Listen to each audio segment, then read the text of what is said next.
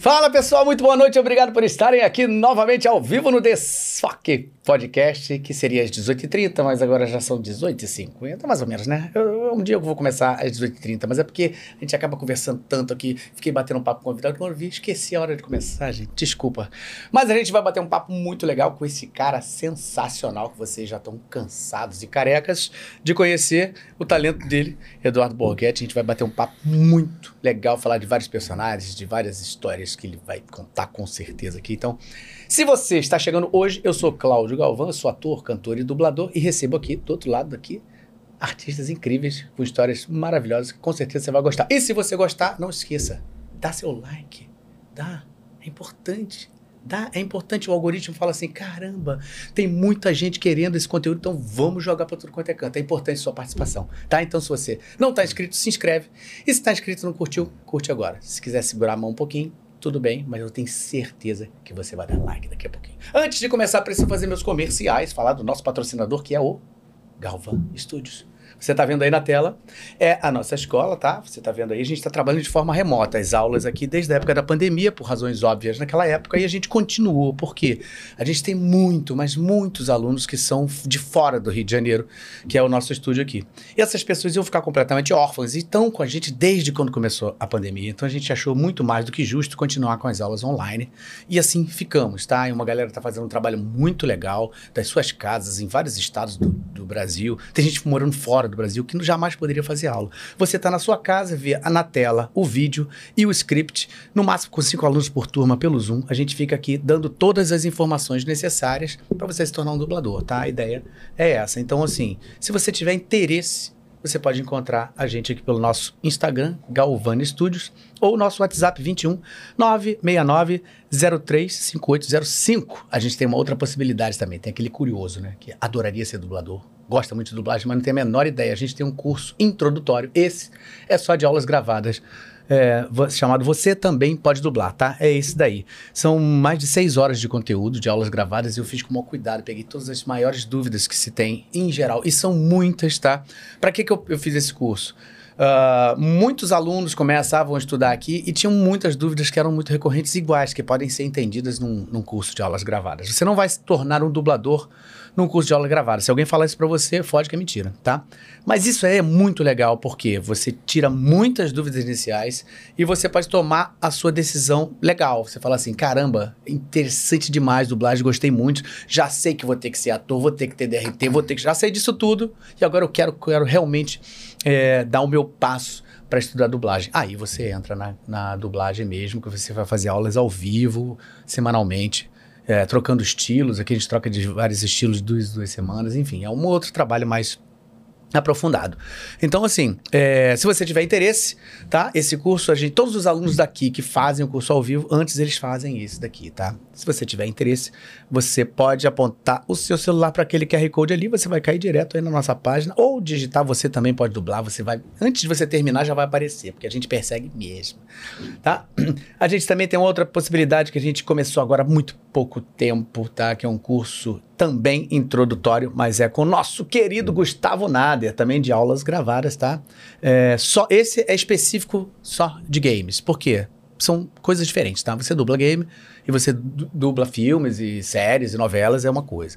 Game tem uma, uma diferença bem grande aí. Já começa que a gente, na maioria das vezes, não vê a imagem. Então, só aí você já vê que é, já tem uma diferença. E, e aí a gente fala, é, aí o Nader, que é um cara muito especializado nisso, já está mais de 12 anos dirigindo games, é, que ele é CEO da Core Dream, e ele, a gente sentou e falou, vamos fazer um curso introdutório também para as pessoas. E a gente fez esse curso agora, tem tá fresquinho. Tem mais de um pouquinho mais de um mês de lançado, também está tendo uma aceitação maravilhosa. Se você tiver interesse, você também pode procurar a gente, encontrar a gente aqui pelo nosso link. A gente fica aqui na nossa bio também, na nossa descrição. E você vai é, começar a entender esse, esse meio dos games também, da dublagem dos games, tá bom? Muito bem, feito o meu comercial, me dê sua mão aqui. Cara. Muito obrigado. Viu? Prazer. Prazer Muito obrigado. Pô, você é uma lenda. Você é uma lenda. Se a lenda dessa paixão. Eu podia chamar Sandy pra cantar pra você. Levantando, Na verdade, literalmente verdade, levantando a bola. Olha, esse cara, quando eu conheci o Borghetti, já deu um bom tempo. Esse cara já era. Já tava aí na estrada. Se não me engano, falso algum engano, você tá há 39 anos aí nessa brincadeira. Cara, tu acertou. Vou fazer 40 anos nessa brincadeira esse ano. Então Caraca. pode ser que eu já, já tenha completado. Porque eu não lembro qual, Quando- o mês que eu entrei. Também. Eu sei que foi em 84. Não, se tu falasse. Porque tem gente que é assim, né? Não, eu lembro que minha primeira dublagem foi 22 de março de 1956. Eu lembro como foi a primeira dublagem, ou seja, o primeiro teste para saber se eu ia entrar na Ebert. Você lembra? Isso eu lembro. Cara, como é- Sério mesmo? Não, eu lembro o que aconteceu. Não lembro o dia. Não, mas, eu é- lembro do, do que que é- episódio. o- a situação que foi quando eu entrei É mesmo? na Então, então fala aí como é, que, Meio de paraquedas. como é que foi isso. Cara, é uma, é uma história que vai um pouco lá para trás. Porque eu era músico Você toca o quê? de pop, teclado e tal. Vários Não, instrumentos. de, não, teclado e violão, Violão. eu levo, levo um violão, mas toco teclado também, não era. Fazia pop, MPB. Vai cantar pra gente? Não, não canto. né? Quer dizer, até Tem canto. violão aqui, tem teclado. cantar. A gente aqui. E aí tive algumas experiências meio ruins na, na- na- juventude e tal, meio perdido. E tive uma experiência assim de fé, que é até importante, que isso faz parte da minha vida. Falar de fé, de Deus, está entranhado. não- Eu não separo as duas coisas, né? Porque nem devem ser separados, né? A fé não é coisa que você pratica em igreja, ela está Perfeito. ao redor da nossa vida em, em várias coisas. Quer estejamos numa religião, quer não. A fé é um componente. Por isso que a gente faz as coisas com fé, né? Porque a gente acredita que vai dar algum resultado. Exato. Já tem um componente aí, né? E, e por causa de algumas situações ruins, né? Eu pedi a Deus uma outra profissão. Porque você não estava bem com a música? É, não, o ambiente tinha me levado a, a- a umas roubadas, assim. ah, mais né? coisas, vícios, coisas. É, e, é, também. Entra o- caminhos o- errados. É, sim, o uso de drogas, mas não era a única coisa. Uma, situação assim meio, meio perdida. Minha mãe tinha morrido, meu pai, um homem bem sucedido, É. lá da, da Globo, né? Um dos diretores da divisão internacional. E eu tava jovem, garotão, 18 anos. Ah, é a fase que a gente faz Tava merda. assim, pô. É a fase. né? É. Eu fiz bastante, não posso nem contar aqui tudo. É, então, se a gente juntar os dois aqui. Passeios de camburão foram, foram, foram pouco. Foram, não foram tantos assim, mas é, teve alguns, teve alguns passeios de camburão, essas coisas. assim. vai- Você sempre foi da Tijuca? Não, não. é, Era, eu morava no Leblon com meu pai, né? Ah. Não, antes morava com minha mãe, enfim, foram separados. Mas por que, que eu tô. Mas você voltar, você fazer- passou tive- por isso tudo, aí você É, teve desculpa, eu tive que ir lá atrás, porque como é que eu fui parar na dublagem, né? um- Uhum. Então, depois que eu descobri que Deus, primeiro, existe, Uhum. e alguém que você, com quem você pode conversar. Você teve o quê? Uma visão? Não, eu, eu- me, Uhum. me convidaram, doidão, cab- cabeludo, um tênis de cada cor. Fui convidado para fazer um retiro da Igreja Católica, que era a única igreja que eu não gostaria de participar. Já, já tinha feito assim, é, ido um lado mais de oriental, de meditação, que normalmente o artista, o artista assim. é a última, né? É. Esse tipo de coisa. E no final alguém me chamou para fazer um retiro, não sabia o que, que era, cheguei lá. E naquele encontro eu tive uma experiência, um encontro, uma, é, é difícil explicar, como nem você tentar explicar o gosto de uma fruta quando você come, mas os efeitos que você de paz, de, de bem-estar, de alegria, de, de coisas foram, foram muito fortes. Não foi ninguém tentando me convencer de alguma coisa. Né? Claro, tinha as palestras e tal. Bom, eu estou indo bem lá atrás para dizer o seguinte: a partir dessa experiência, eu- sabia, existe um Deus que você pode pedir. Claro, não só pedir, né? Agradecer, Agradecer. também, obviamente. Com quem você pode se relacionar, né? Que, que te conhece melhor do que você mesmo, né? Enfim. Então, eu pedi uma outra profissão. Então, como é que os fatos se deram? Voltando de uma viagem internacional é, com meu irmão menor, é, o, o, o avião não tinha filme dublado. Não sei porquê, não sei se aquele voo não tinha. não é, é- é incomum, né? É uma viagem internacional. É, Mas muito tempo atrás. O som saía pelo, pelo fone e o fone era de plástico oco. Então o som saía pela. É, corrimão aqui do, É, sim, aguenta o braço. o braço, da, poltrona, né? E eu tirei ali e tive que inventar um filme pro meu pro meu irmão. Mas aqui como é que é a coisa, né? E ficava falando, inventando a viagem inteira, um filme, porque eu tinha que entreter ele, né? Quando eu pisei no Brasil, eu falei assim, vou ser dublador. Do nada, assim? É. Porque ali, aquilo ali, você te despertou isso? O, É. o, o fato de você ouvir Aquela o filme brincadeira, né? E eu consegui lá um teste na, na Herbert Ah. Richards, muito em função de que meu pai conhecia o Herbert, então, obviamente. Então, verdade seja dita, o que me valeu algumas caras viradas, ah, o garoto, aí é o peixinho, não sei o quê. Mesmo que não tivesse, Mas o Herbert, caras o Herbert viradas. disse lá pro meu pai, falou assim, olha, Borrete, eu posso tentar, mas só posso realmente contratar se a gente... Eu vou, eu vou pedir para um diretor avaliar ele. Eu tô com uma voz bem, bem esquisita. Eu não posso nem comer nada. Você porque- quer água também, além do suquinho? Não, tá, tá tranquilo. Eu não estou dublando nenhum filme, só estou conversando, então não tem problema. E ele disse, não, eu- se ele levar jeito, se tiver, eu vou pedir para um, diretor avaliar ele. E aí, tudo bem. E lá vou eu, Caio, na, quem ele chama? Newton da Mata. Né? Newton da Mata, que é um cara controverso, que a gente estava conversando sobre ele, É. mas um talento Não, imenso. inegável, inegável. Tá. ele, ele era odiado e Pena que- amado. é, e e pena acho que, que. é pouco conhecido tra- os trabalhos dele, né? Uhum. Mas ele já vê se esse garoto tem algum jeito. Eu não sabia nada, não tinha, não- acho que nem existia curso. É, porque você não era, não era ator. 84, não, você era... não era, eu Agora, tinha feito algumas coisas de teatro, Você tinha o feito. que me valeu algum depois, me valeu o registro, né? Porque era não era tão complicado assim. Uhum. Claro, hoje eu teria feito. Depois fiz curso de ator para televisão, fiz com o Nasce Coqueiro, fiz alguns outros, algumas coisas. Mas naquela teatro. época era muito normal não ter. Era normal, não teve alguns trabalhos que você faz, fazia, te valia É. o registro. Mas eu sei que ele, eu entrei no estúdio, ele botou, o da Mata botou um, eu não sei se ele fez tipo assim para botou um texto desse tamanho, um bife, como a gente chama na dublagem, né? É o seguinte, você ouve, você vê a cena ali, tá aqui o texto, você faz a mesma coisa que a pessoa lá. Tipo, essa foi a maior indicação. E rapaz, eu fiz aquele negócio de primeira. Assim. Aí ele virou para mim e falou assim: "Você então já dubla?" Eu, f- eu falei, não, não, nunca dublei. Então, foi aquela mãozinha, aquela mãozona, né? Porque me valeu a contratação. Ele disse, não, pode, pode chamar. é." Mas, na verdade, eu não sabia nada daquilo que eu tinha feito. Deu, deu para entender a conexão de uma coisa com a outra? Sim, com certeza. Porque depois que eu fui contratado, eu tinha que aprender a falar bom dia e boa noite. Porque eu não sabia nada de dublagem. Eu era, era tão ruim. Não é que eu não seja. Eu acho que eu não sou tão mais, mais, tão ruim assim. Não, pelo amor de Deus. Mas que uma diretora, né, a Angela Bonatti, que a gente quer muito bem, Querido. me chamou no canto, depois de um- alguns meses, disse: Meu, meu filho, vai fazer outra coisa na sua vida. Falou sério. Não tinha negócio de trauma, não. Sim. A gente tinha que escutar e E pronto, eu assimilar tão- Eu já era muito desligado, então eu olhei assim e falei, ah, tá, tá, mas nem liguei.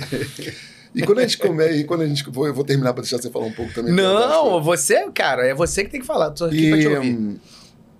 então, como a gente não, não fazia coisa grande porque não sabia, e não sabia porque não fazia coisa maior, Uhum. né?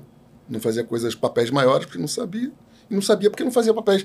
Então, aquela coisa de três, dois, três anos sem engrenar. Uhum.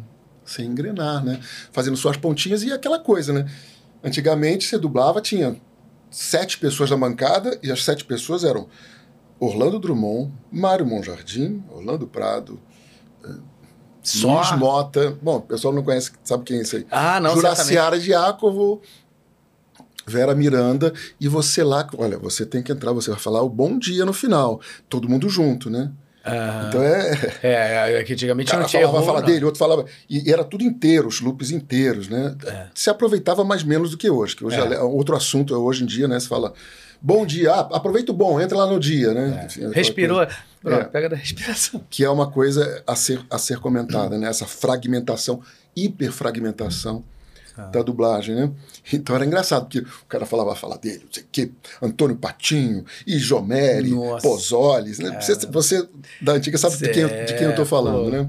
Incrível. Dado de Castro, Ah. vamos, vamos para o pessoal mais Garcia Júnior, vamos lá. Nossa, tinha muita gente boa, né? Né, já, já tinha essa galera. E você lá para falar o teu bom dia. O cara falou, falou você, bom, bom, bom, bom, bom, bom dia. Ah! Para, para tudo. Para tudo.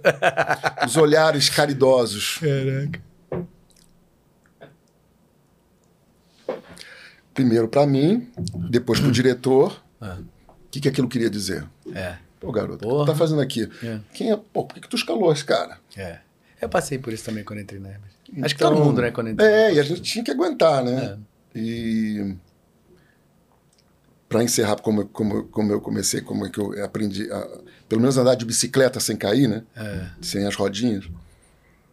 Aí um teste para o Primo Cruzado. Nossa. Que o Primo Cruzado foi uma coisa Sucesso. marcante na minha vida. Uma comédia que a Globo exibiu na sessão da tarde. E faltou o cara que ia fazer. um- um- tinha dois testes, du- duas duplas, e o outro faltou e eu tinha que botar, mas não era, não, não era para ser mandado o meu nome. Porque era só para compor, para não ir. Ficava feio naquela época, não se mandava teste só de uma. Mandava outra pessoa também. Mas hoje, meu, em dia- hoje em dia, geralmente, o pessoal entender, se vai ter um teste para um personagem, geralmente mandam três vozes, assim, mais ou menos, né? É, Diferentes, é. Mas manda separadamente. lá. A- a- Naquela época mandava, se tinha cena de dois, mandava os dois. E às vezes um deles não era teste, era só Pra um escada ali, um. E não sei quem é que por engano mandou meu nome. E a, e a Globo lá escolheu o da Mata para fazer o, o um cara e outro. o Primo cruzado, dois primos. Principal de uma série de comédia. Você imagina, você, do, do zero Não, para. fez muito sucesso Primo Cruzada. Era. porque era uma época em que o, o primo, o cara mais engraçado, né, que é Uhum. o da Mata, que vale a pena, depois eu consegui encontrar todos os capítulos. Tem Vou no botar, YouTube? Vou botar, vou botar. No YouTube tem cena, mas eu consegui os capítulos. Eu acho que não vai dar problema de direitos, porque coisa tão antiga, enfim, tão bacana. É. Eu vou botar depois. Você pe- pe- pesquisa aí, Primo Cruzado já tem várias coisas. É. Vocês vão achar muito legal. É muito engraçado. Por quê? Porque eu fazia um, um normal, fazia um, um, um, um- um americano meio neurótico, meio assim, típico. é, não era de Nova York, era Chicago, essa, Chicago. E ele, um caipira. O que, que era gostoso, bonito? Porque ele, com a ingenuidade dele. A comédia tem essa coisa do- da ingenuidade, né? da inocência, da pureza. Né? Sempre, volta e meia você vê um personagem de comédia, ele tem. Volta e meia tem esse, esse, esse ingrediente. E no final, as soluções dele, que eram simplórias, Era o que tinha melhor. eram as melhores. Então tinha um lado assim também bonito e tudo mais. E aí eu passei no, no bendito teste e o que eu queria ressaltar? Uma época em que se. E talvez essa época vai voltar Uhum. Como principal combate à inteligência artificial, se personalizar um pouco mais aquilo que a gente faz. É, Tornar aquilo ali muito único, muito personalizado. eu acho também. Concordo. Faz-se uma reunião na sala do Herbert Richards para determinar que tipo de sotaque que ia fazer. Você pode imaginar hoje em dia um, um dono de uma empresa receber lá, vamos lá conversar, tá? Vamos saber que tipo. Vai ser um nordestino, vai ser um mineiro. Outra, outra coisa. E né? simplesmente a gente pode dizer que não só o Primo Cruzado, como outras séries, alavancaram, não apesar da dublagem, mas por, Por causa, causa da da dublagem. dublagem. Isso é que é o grande lance. É. Isso se via hum, hum, rotineiramente na, na época de oit- anos Alfio é 80, 90. teimoso, enfim. É, é, exatamente. É, a Gato e o Rato. Gato e o Rato, Casal 20. Casal 20 e É. tinha outras comédias. Então, ali eu comecei, tenho muito carinho é, pelo Nilton da Mata, né? Essa figura. Pô, obviamente, né? O cara que te deu a primeira. E ele, ele me ensinou a ser tudo, a dublador, a, a ser ator, não sei o que, depois. É, ele que diz, gastava tempo, hoje em dia tenho, tenho excelentes diretores, mas são poucos que gastam tempo com a interpretação, vamos dizer a verdade. né? Uhum. Tem muitos bons, muito bons. É. Mas hoje em dia o, o ritmo, Força uma barra, né? é, esse está sendo um problema, né? É. Esse é um outro assunto. É. Mas é bom a gente falar sobre isso, porque isso- É. eu também sinto muito isso. Às vezes é a questão de refazer coisas, de sempre. Eu peço muito para refazer coisas. É, com critérios de, de interpretação. De Vamos tentar outra interpretação, linha. Não é que seja errado ou certo. É. mas pode ser tentar outra linha, uma coisa assim. E ele, e ele dizia para mim na base do tá falso, tá falso, você tem que buscar uma verdade. Essa é coisa que se ensina para um ator de teatro, é buscar a verdade, Verdade. naquela coisa, reviver a cena. E isso e, e na base do, né? Então eu tenho que ter gratidão aos Newton da Mata, porque ele me ensinou a, a dublagem, a técnica que precisa, né? É o esqueleto, né? Mas o Uhum. esqueleto tem a alma e tem o corpo, né? É. A dublagem, eu costumo dizer nas aulas, a dublagem você dubla a alma ou o corpo? O pessoal fala assim, a alma. Eu falei, não, os dois, filho. É, não dá pra um sem o outro, não vai. Esse é o mistério da coisa, né? É. Porque é o que sai da boca, é o que se manifesta da alma, né? É. Então tem que vir lá de dentro para fora, né? É. Enfim. E. Então é isso. Vou vou- parar vou- por vou aqui, te- porque eu, eu emendei aqui. Não, uma cara. terceira, uma quarta. Graças a Deus. Imagina Isso, se a gente a falar assim, e aí? Me lembra de. É. Pô, aí o podcast ia quebrar. Me lembra de falar de, de- de- sobre esse negócio de dublar o corpo, dublar a boca. Eu vou te dar, eu vou, eu vou só te dar um recado que a gente recebeu aqui de uma colega ainda há pouquinho. Aí, deixa eu passar pra você. Ela falou assim, ó. Fala pra ele que eu falei, pai! Me ajudou demais quando eu comecei. Amo, amo. Maíra gosta. Maíra gosta. É. Beijo, Maíra Maíra. Amada, adoro demais. É, era isso que eu queria te dar, esse recado que ela tinha mandado aqui mais cedo. Ah, Mas muita beijão, gente falou beijão, coisa. Maíra, um beijão. Mas fala, fala disso daí, que você ia falar Não, não. Isso já é um, é um, um outro assunto, né? Sobre, afinal, como, como a gente faz para chegar numa dublagem. Qual é a dublagem que nós queremos? né? Uhum. É, já, já depois de muitos anos, fiz, fui fazer um teste na Delarte. E hum, quem fez a checagem era, parece, se eu não me engano, mas eu me lembro de ter sido dito isso, era um checador do Spielberg, pessoal dele, que era um filme dele, que checava todos os idiomas. E ao contrário de alguns checadores, avaliadores de testes internacionais, que alguns são verdadeiros jumentos, com todo carinho, né? Já vou dizer por quê. Ele talvez não entendesse o português, mas ele fez uma carta de avaliação de todos os testes desse tamanho. Que precisão, que nunca vi alguém analisar a dublagem daquela maneira. Ele me aprovou no teste e fez várias observações. É, e eu falei, nunca vi aquilo. E ele falou assim: tá bom, mas a sua dublagem está muito na máscara. Eu nunca tinha ouvido aquele, aquele termo. E fiquei meditando. Oh, O que que significará esse enigma? Está muito na máscara. e eu entendi que ele estava dizendo. Depois, pode ser que esteja, tenha dito uma coisa totalmente diferente, mas ele disse: você está dublando muito na boca dele. Você está muito na máscara. Máscara é o quê? É aquilo que fica muito só por fora.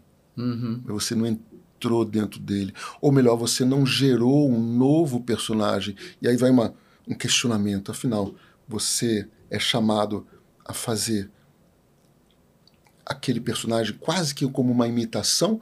Ou você é chamado a gerar um personagem novo inspirado naquele que já existe? É, isso é uma- eu acho interessante essa conversa aí. Bacana. Para mim, os bons. Porque se tem um ator e entrou um outro ator, se criou um personagem novo em que quem manda, quem, quem puxa a dança, é quem fez Quem primeiro. fez? É. Mas é uma dança dois, que tem que ter harmonia. Mas não tem jeito. Se você entrou lá, botou a sua voz, existe uma coisa nova. É. Eu estava conversando sobre, com o Garcia Neto outro dia. É, isso, isso, é, isso é muito importante falar, porque às vezes a pessoa pode pensar assim: ah, mas então o cara quer fazer uma coisa totalmente diferente, ele não entende que a dublagem já, tá- já o, ca- o cara já fez o trabalho dele. Não, não, eu estou entendendo o que você está falando. Isso é o É, o cara fez o trabalho, ele fez o trabalho de ator, tá lá. Não é mudar o que o cara fez. fez. Mas, Mas existe um outro ator. Existe você, um outro. É, uhum. Então existe um outro personagem de fato, guardando a essência daquele que você tá. Você Uhum. entendeu, você compreendeu, É. mas você gerou alguma coisa. Porque se não for assim, essas dublagens são as que funcionaram ao longo desses anos todos que a gente assiste. É o que traz o público pra perto, né? Assim, Se de, gente- dele se identificar ali É. diretamente não com tem jeito. E a gente parece que está voltando para uma dublagem imitação, aquela que você vai a- atrás. E Uhum. não aquela que você vai entremeando. Isso você acha que chega até na questão de musicalidade também? Não, certamente, porque a gente tem a nossa musicalidade, até brincando com o nosso amigo Wagner aqui. Não, não pode cantar. Eu, eu os alunos falam assim: não, você, filho, você pode cantar, só não pode desafinar. É. Você só não pode cantar Igual lá. que nem o americano. É. Mas dizer que a nossa língua não está cheia de canção. Claro. cara, É. Então, às vezes, a gente. A dublagem, a gente erra quando a gente quer fazer uma perseguição do original. Aí ele é assim, eu tenho medo do over. Mas não tem jeito. Para falar aquilo que ele está falando, nós temos um tempero diferente. Sem dúvida. Então, às vezes, você tem que dar uma entonação que vai te parecer Um pouco além o, do o que... conceito de over, mas que, na verdade, para passar. E, e, tem gente que diz, ah, ficou melhor que o original. Não, não ficou melhor, filho. Ficou diferente. Ficou personalizado. É. Pro americano, aquilo ali é melhor. É. E ele entende perfeitamente o que o cara quis dizer. Ele não precisa ser diferente. É. Mas às vezes você dá outras entonações. Eu tô, tô falando aqui é meio óbvio, né? Não, mas é não. E que faz muitas pessoas, quem está começando agora, achar que é um over, quando na verdade aquilo é. Se você fosse falar aquilo na, na tua cultura, não tem nem é, idioma, na tua cultura, é necessário você falar daquele jeito. É, porque é, você não, não falaria. Não, impacta, não bate. Então, às vezes você sai. Você sai do. Você. Por isso que eu digo, dublar é entremear. Ah. Mas não é perseguir. É. Bom, não dá, você ficaria todo mundo já falou isso uma de uma outra maneira. Que... É, não, mas eu acho muito legal falar nesses detalhes. Porque talvez seja uma forma da pessoa. Porque, por que, que eu falo isso? Porque é, isso tem uma confusão. Às vezes a pessoa fala assim: ah, eu faço igualzinho o, o, o original. Hum, acho difícil que você esteja fazendo Bom, realmente igual. não faz, né? Porque, né? É, é, o que você acabou de falar. É uma outra cultura, é uma outra musicalidade. Se você fizer igualzinho, fica aquela coisa. Muito bem, rapazes. Então, o que está fazendo? Hein? Já começa assim. Para você fazer igual, você vai ter que pegar a inflexão igual. É. Então já não é igual de cara, só nas inflexões e, e nos tempos. E, e, principalmente assim, isso, isso, a gente percebe muito, tipo assim, uma piada. Tem piadas que são americanas eles morrem de rir, que a gente não acha a menor graça. Né? Claro, forma, as adaptações o tipo de humor. Da, adaptação da tradução. Adaptação também. da tradução precisa ser feita. Então, adaptou, adaptou, já não tá, já não é a mesma coisa. Já Quer dizer, é, já uma, é uma série nova. de coisas que são feitas eu digo isso, na versão brasileira. E eu digo isso porque parece que há um retorno para uma visão que já foi ultrapassada. Você está sentindo isso? Sim. Uhum. Por causa da, assistindo? Por, é porque, porque às vezes as pessoas pegam a tecnologia, os softwares que são um auxílio, que são uma ferramenta, e eles começam a mandar. A Disney, sabiamente, não deixou que a tecnologia. A, o, alma da, da Disney, das, dos filmes, é o roteiro. É. A técnica e os efeitos estão a serviço. Por que, que eu digo isso? Eu quero descobrir que tem um, um, um, software que vai poder analisar a voz e eu vou procurar o match de voz daquela pessoa. Então, se eu descobrir que o pipoqueiro, com todo respeito aos pipoqueiros, tem a voz do Brad Pitt, eu vou chamar ele para dublar, porque o mais importante é o timbre de voz. É, Só, entende? Um match de voz e não um match de quem vai encarnar melhor aquele personagem. É, outra coisa. Já vi personagens que foram escalados por causa da voz, do match de voz, o cara jogou no software, e achou a coisa mais fascinante do mundo, descobrir quem tem aquela voz. Só se o espectador for um tarado que fica com a chavezinha do original para o original quê? Né? Ele entra no mundo, é. tá dublado, é aquele universo. Eu vou viajar naquele universo. É. E quantas coisas que deram certo foram maravilhosas e que a voz original, a voz dublada, não tinha nada a ver com o timbre da voz original. É. Então esse, essa galera deveria pelo menos fazer, vamos fazer um cursinho de estudar dublagem ao longo, pelo menos no Brasil, ao longo de 70, 80 anos, o que que deu certo, o que que fascina as pessoas. Você, como diretor de dublagem, certamente com esse pensamento, você quando escala uma pessoa, você vê a pessoa pela personalidade dela, o tipo de interpretação que ela tem, se vai ou não se encaixar aquele, aquele ator. É isso? É claro. Gente, eu gasto um pouco. Quando eu, eu dirijo agora poucas coisas. A gente gasta o, o segredo. Eu acho que o segredo da boa dublagem é você gastar mais tempo na escolha hum. do dublador. E existe aquela coisa instintiva que era muito comum dos diretores escalar as pessoas pelo tipo físico. Físico, é. E o que? O dublo de careca? É, o cara é bonito, é. O cara é. é, é, é Mas bonito, é isso. chama de dublador bonito. O cara é careca, chama de dublador careca. Já aconteceu comigo várias vezes, já dublei muito careca. Eu acho que a é, pessoa, é, quando olha para você. Até parece que existe uma voz de careca, uma é, voz de gordo. É. Tem gente magrinha que tem a voz encorpada. Então. Mas será que não é aquela pessoa olha pra, a imagem aí lembra? É, né? De repente, ah, um cara, chegar um cara aqui que tem um cabelo grisalho e tal, um ator ali. Porra, porguês. E por isso que às vezes é errado quando a pessoa diz aquela voz não encaixou naquela pessoa. Porque aquela voz, aquela pessoa poderia ter aquela voz. É. Não tem nada que nada impede. É. No, no, curso lá do, do, do no IAB, né? O cara disse: A minha voz não combinou. Eu falei, ah, tua voz não combinou? Tá. Vamos ver lá. Olha aqui, você notou que ela, ela tem um, um, pouco de angústia e ela está um pouco nervosa, ao mesmo tempo. Ela, é, é, ah, sim. Você, então vamos lá de novo. Uma segunda de novo. Vamos lá. Terceira, quarta, quinta. Agora vamos ouvir. A tua voz combinou agora? É, é combinou. combinou. Então é voz que combina, não combina? A não ser caso a criança é uma criança, o cara é um Ah, idoso. não, é, aí Enfim, não. e, é- a- e as coisas caricatas, cara, fortão, aí você bota a voz. É. É. Ver, essas exceções. Cara, é magrinho, de comédia. Mas mesmo isso eu acho é, errado, às vezes, e muito nessa caricatura, né? É. Não, mas aí tem uma coisa assim de timbre, quando é por exemplo, um cara que tem um timbre muito grave, né? O, É. o E pede, pede, pede, pede. Você vai botar né, o Ogala. Né, o- né, não, não rola, né? É outra coisa. Manolo. Né? É, não rola. Não rola. apesar que ser o Anderson Silva, tá aí que não deixa. dublar o Anderson Silva, poderia. né? Mas, mas aquele é um, é um cara, o tipo É o caso- cara que quando o cara abre a boca você já fica Já fica que isso? espantado, né? Então aí você pode dizer, a voz dele não combina com a pessoa. Não, ele poderia dublar o Existe. Mickey facilmente. Aquela voz não sei definir. Então, essa coisa de, de, de voz combinar, é, enfim. É, é, você tem toda a razão. Você tem toda Quando você razão. entra no personagem, a voz combina. Agora, eu acho incrível esse, tra- esse trabalho do diretor. Eu não sou diretor, mas acho, acho incrível o trabalho do diretor que escala bem. E você, quando você vê o filme, você fala: Não, relaxa, você não fica pensando se fica na analisando, voz. é, né? Essa voz é pro cara, não. Quando cola ali, né? na- E, e as pessoas fazem essa análise errada. A voz combinou tanto. Na verdade, é é a impressão que a pessoa tem. Uhum. Mas não, é que ele entrou tão A bem no interpretação ali tá boa. né? O tom tá no tom. Tanto que eu falo para as pessoas, cuidado para não compor personagem a partir de voz. Que voz eu faço para ele? Não, você não faz, você faz ele. Vou- A pergunta de muita gente. Porque ah, porque eu que não voz tenho uma eu voz bonita. Eu queria ser dublador, mas eu não tenho voz bonita. É, eu também tenho uma voz, a minha, minha voz é super normal, simples. Talvez a razão pela qual eu sou o grande substituto de, de personagem. Substituir o, Newton da Mata no, no Bruce Willis, do Duro de Nossa, Matar, isso aí- substituir. Pô, isso aí, vamos Rio falar Grande. disso daí, cara. Como, Ah. foi, como foi? Você, é, você fez no Duro de Matar, né? O 4 e o 5 4 e 5. da Mata fez, né? O primeiro. É. Ai, já- eles são rápidos. Mas eu né? acho que você, se eu não me gente. engano, é, acho que foi o que mais dublou ele depois do da Mata. Não? Eu Ah, não teve o alguns- Moreno também. O Moreno também dublou? Não, O, o Hélio Ribeiro Hélio fez. Ribeiro. Ele ficava brigando comigo, que era, o boneco era dele. O negócio de ser boneco dele já, já é um, um conceito. É. Vou entrar na polêmica, mas não, não vou entrar, não. É, o negócio do boneco é meu, né? É. É, isso é a, a É. controvérsias. Há controvérsias. É como diria a Mônica Rossi, boneco meu é aquela da, da que você compra na loja. Essa boneca é minha.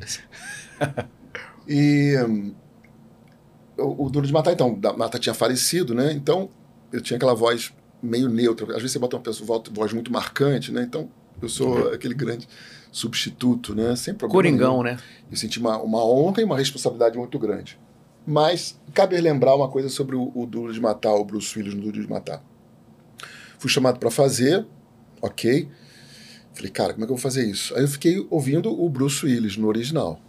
Muito blasé, né? Pelo menos no Duro de Matar. Ele, ele tem um pouco essa coisa bem blasé, bem assim, cara. É, Né, fala, ele- fala, fala, Que manso. dá o charme dele, né? É. Mas quase sem modulação. Eu fui na dele. Fui na dele. Virava pro diretor de tá legal, mas vamos fazer de novo? Não, tá legal, tá, tá aprovado. Fiquei assim. Aí fiz lá o negócio. Tipo, tipo assim, eu tipo assim, não vou mexer muito aqui nisso, né?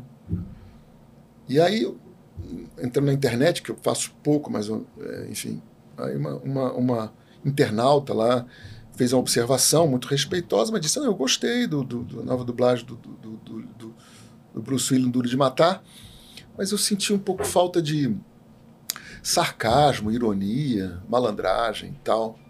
Eu falei, pô, essa, essa menina tá coberta de razão, ela, ela tá certa. Ele mas, tenta também. O tio da Mata fazia bem mas isso. sabe por quê? Porque ela estava se referindo ao Bruce Willis do Duro de Matar. Do Hum, Bruce Willis do Newton da Mata. Newton da Mata, é. Porque ele pegava isso, esse ingrediente, e personalizava. Era o Bruce Willis do, do, do Newton da Mata. E muito mais interessante. Muito mais interessante pra gente, né? Novamente. Não é, É. melhor. Ah, é melhor. Não, cuidado. Muito mais interessante. Ah. E eu achei pertinente a, a, a crítica dela, mas eu não quis fazer isso, vou tentar. Mas no 5, no 5, 5.0, o diretor teve um problema, sei que você pode dirigir você mesmo e se, se dirigir. Eu falei, ah, posso. Gastei muito mais tempo do que os loops que eu tinha, né, que a gente tem 20 loops por Por hora. hora, você fez mais. Eu acho que. Polêmica. Pá. Acho que na- na- no, no cinema a gente, dublador, deveria ceder mais de uma hora para 20 loops, Uhum. É, em nome da qualidade. É. Eu acho que, claro, principalmente para os protagonistas, os maiores. Eu sei que é polêmico, não- vão me apedrejar, me apedreja depois. Mas eu acho que eu daria, se assim, Borghetti, eu preciso de 40 loops, mas eu preciso de mais de duas horas. Mas é duas horas falei, não, tudo bem, eu posso pagar duas horas e meia, duas horas. Né? Acho que vale. Vale a Uhum. pena essa iniciativa em nome da, da qualidade, ainda mais nesse momento que a gente está vivendo. Né? É. Então, é, aí no 5.0 que eu me dirigi, eu falei, não, passa de novo, vamos fazer, vou tentar isso. Você... Aí eu acho que ficou bem melhor, porque eu peguei aquela crítica no bom sentido, sem aquela. A Rechaçar, gente, né? a gente tem a- essa Defesa, reação né? de, né, de defesa, né? E, e fiz isso. Até que acho que merecia, por ser o, o, o, o Bruce Willis do Duro de Matar, do da Mata. Mais malandragem, mais molho, mais, né, mais sarcasmo. E- então tem essa coisa particular do, do Bruce Willis que eu acho que agora não vai ter mais, realmente. Né? A situação do, do Bruce Willis, né, que o pessoal É. acompanha, né? É, Enfim, é, é. com muita, É. muito carinho dos familiares, uma coisa bonita até de, de, É. de- de ver assim, quanto o pessoal. A Demi Moore, né? Demi Moore, exatamente. É, eles têm mostrado muita coisa assim da família deles, têm colocado, postado muito legal coisas, né? isso, sim, né? Uma outra fase da vida dele, que é a fase real. Não, tem, não tem ficção. é. Aquilo é a realidade. É, É, bonito. Mas, mas isso que você falou é muito legal, o cuidado da família ali, como, É, tá, como tá sendo a coisa. Né? Muito bacana, né? É, isso é bom pra gente refletir, né? A gente não, não é aquilo.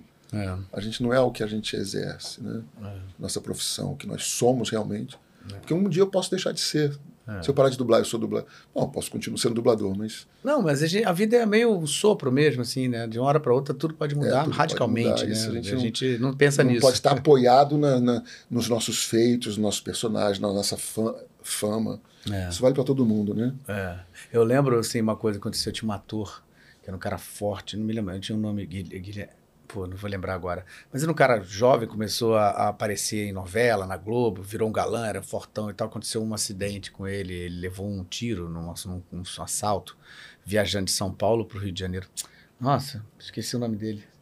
Gerson Brenner, isso. Gerson Brenner. Você lembra desse cara? Era um cara fortão, um cara mais bonitão, tava arrebentando, fazendo, tava um momento maravilhoso.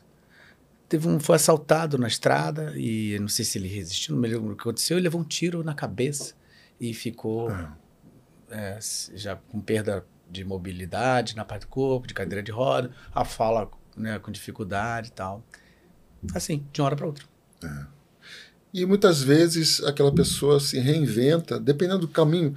Quando você tem essa situação na sua vida, é, você pode ir para um lado ou pode ir para o outro. Aquilo é bom? Não. Em, em si, o fato nunca é bom. Mas ele pode ser bom de acordo com o sentido que você dá àquilo que te aconteceu, né? É. É uma lição de vida isso aí, né? Nossa, total. Pode te jogar para cima, né? No sentido de. Conheço um, um homem que hoje dá muitas palestras, que sofreu um acidente, Tomás Magalhães. Muito linda a história dele. Era um competidor de cavalo, caiu, ficou paralítico. Nossa, tipo o Christopher Reeve lá. É, ficou paralítico, hum, pensou várias vezes em tirar a própria vida, porque o pai tinha se suicidado, a irmã tinha se suicidado, o tio tinha se suicidado, tinha uma história de suicídio muito grande. Mas aí, a partir também desse encontro que eu falei um pouco de Deus, né? Ele abriu lá no livro de Eclesiástico, estava escrita a palavra paciência, aquilo saltou. É próprio de Deus, né? A palavra dele tem poder. E ele saltou a paciência. Claro, uma palavra tão comum, mas naquele momento é, foi a solução para ele. Ele disse: sim, é isso, paciência. Uhum. E aí ele começou a aceitar aquela situação, né?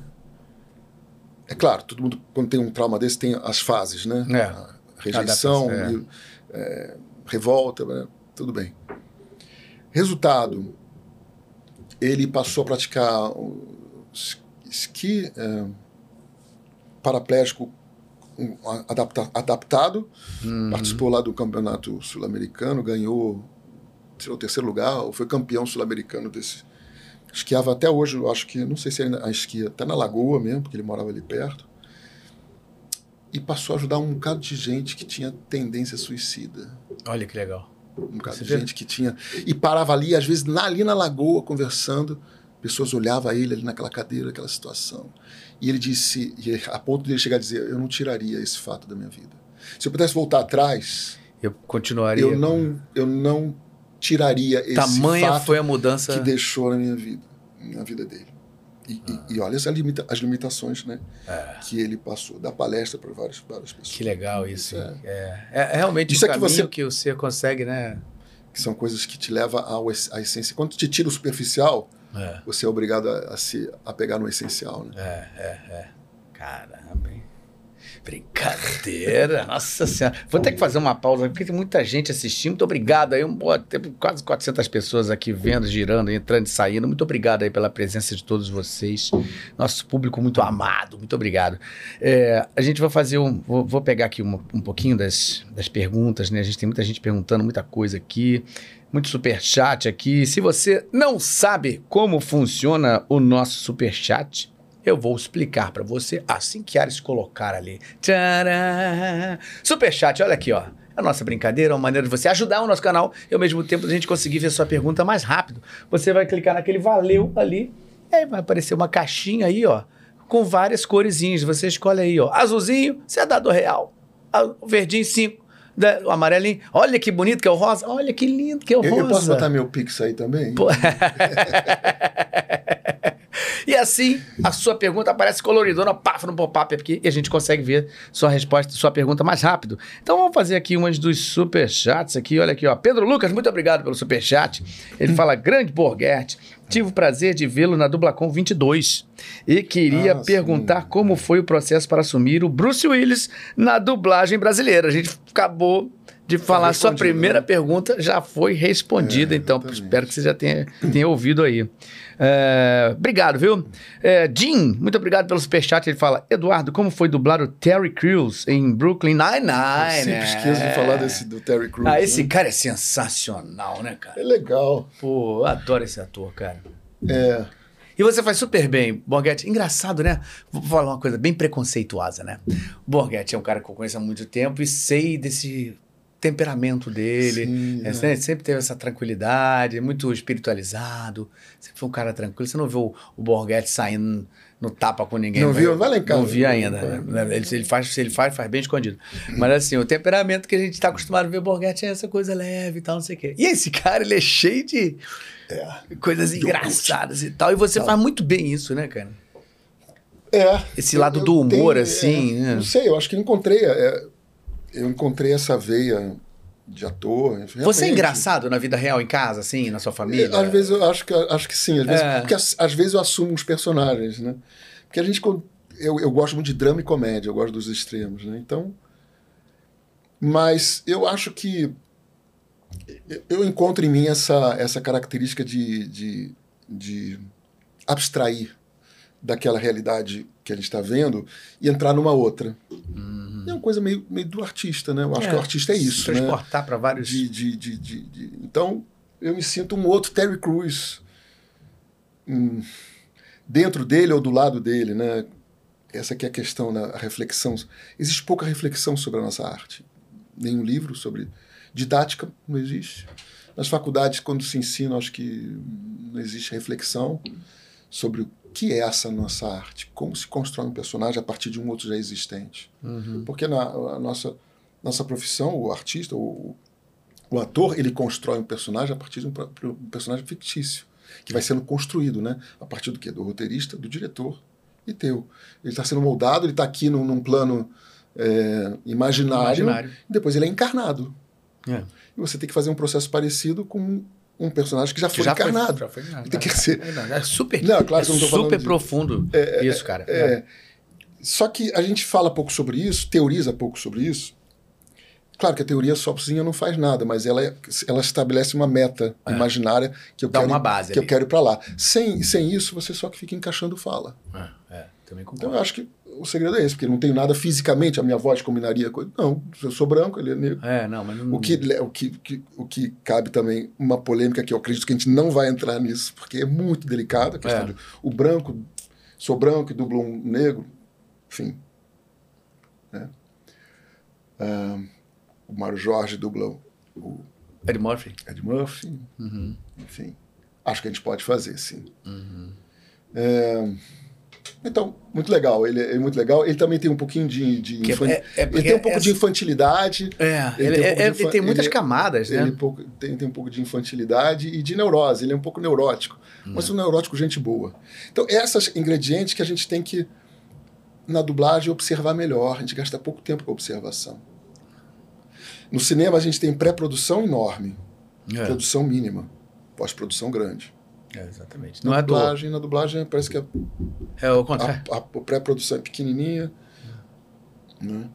E É. a produção talvez um pouco maior, talvez tão pequena quanto, né? É, acho que é por aí. então o nosso aí. processo ele podia É. ser repensado. É, eu acho também. Eu acho que. E, e o tempo, assim, é claro que mudou muito, né? A quantidade de streaming que apareceu de uma hora para outra, a quantidade de produtos e rapidez e essa coisa toda de ter que entregar rápido, prazos cada vez menores.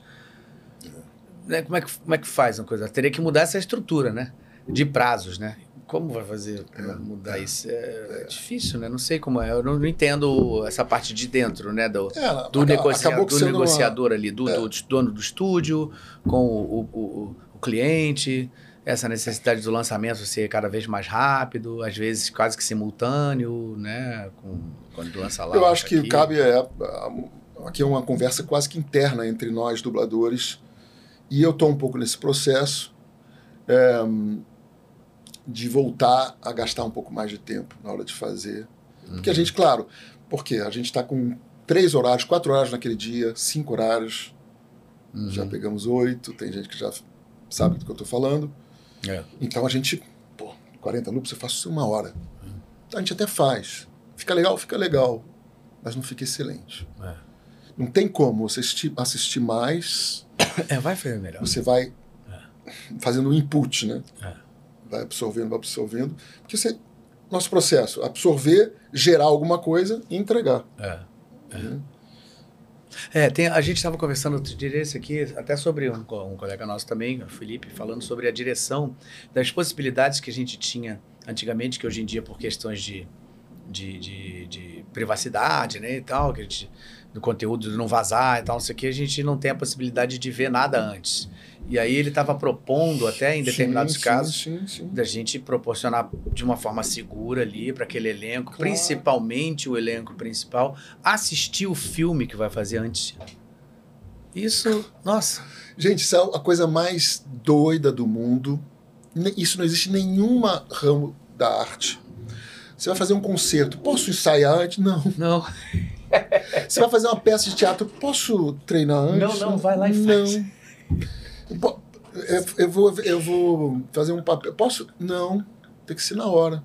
Então a gente acabou desenvolvendo a arte de processar um troço Com a rapidez com a rapidez Estúpida, né? inadequada. é, inadequada. Essa é a verdade. né? É, é. Então, isso aí eu já pedi uma vez, me lembro que foi um papel difícil. Pô, não tem como assistir, só eu. eh, Vai na confiança. Não. Aqui, então, aqui eu venho aqui pro estúdio. Não, não. É, eu acho que isso é, É uma claro coisa que o poderia cine, ser- é claro que existe o pique, você não vai conseguir fazer isso em todas as produções. Agora você vai. O cinema. A gente vai receber para o cinema. Recebemos três vezes mais. Não é um- uma fábula, não é, mas. é, né, perto do que, de outras profissões aí, a gente. É, Não- não, não é também- irrelevante. Também é bom você é falar sobre isso, que tem muita gente que fala assim, ah, dublador ganha mal e tal. Peraí, Para o cinema, É. eu não acho, não acho ruim. Pode ser melhor, pode ser, Claro. pode ser melhor. Claro, pode ser melhor. Mas acho que você vai fazer. Acho que caberia, sim, um pedido do personagem principal. Toma aqui um filme, dá uma olhada. É. Eu gostaria muito de receber. é. Você ser um papel complexo, É, difícil. com Pô, certeza. Porque você Porque vai depois gastar você- até menos tempo quando fizer, se você parar pra pensar. exatamente. E, e sem falar do fato de que você às vezes assiste uma coisa diferente. Cara, É. E né, às vezes Podia ter feito uma coisa diferente. Você vê claramente que, puxa. vida. Você certamente já deve ter feito isso. Começou a dublar um filme, foi dublando, dublando, dublando. Quando chegou no meio pro Final. final, você fala, pô, vamos voltar lá É. fazer aquele começo de novo? Porque você percebe depois que aquilo que era uma Chega final visão equivocada. Por mais que você esteja vendo a cara, entendendo o tom, que dá pra você captar muita coisa, olhando, né? E sentindo ali o clima, né? Mas quando você vai fazendo o filme, você vai entendendo melhor o personagem, você fala, cara, aquilo, vamos refazer aquele começo lá. Deveria fazer, deveria ser assim. Porque você sabe que aquele começo não foi aquilo que você viu do meio o, fogo, pro final. o fogo é quando você dirige um, um filme assim, que é mais que uma, uma remuneração diferenciada e tal e coisa, você espera um pouco mais. E às vezes você pode pegar um outro companheiro. Não, a grande parte é bem dirigível, mas um outro que diz, pô, né, vamos lá, já, tô, já faço isso há muito tempo, já tenho. Uhum. Já tenho minhas, minhas gavetas das inflexões. É, não. né? é, é, a gente Entende? tem que tomar muito cuidado com isso. Às vezes a gente mesmo se pega é. ficando assim meio arredio. Hum. Eu às vezes estou no pique, mas o diretor, a partir do momento que o diretor mostra, peraí, não, calma, vamos, vamos fazer com calma. Opa, beleza. É, relaxa, né? Agora, quando eu. Já peguei, já peguei dublador, já. Né, não tão de tanto, tanta tempo assim. É, não, não gostando de, de, de, ser, de ser dirigido. É, não gostando, é. ficando assim. É, sentindo uma... um pouco assim desmerecido. Falei, não, eu tive que falar com a pessoa, né? cara, tá legal, tá, tá ótimo. não é nada pessoal. Não, não, não é nada pessoal e não é que esteja ruim. A gente, a, a, a, gente, né? Não é que esteja ruim, mas eu acho que a gente pode tentar outros, outros caminhos. É, é, é. Também acho. Isso é uma conversa bem. É, vai ter gente que vai concordar e vai ter gente que vai falar: não, pelo amor de Deus, tem que chegar lá e fazer e embora. Oh, oh, o tempo, time Ou então. Tá bom. É. Já falou tudo, né?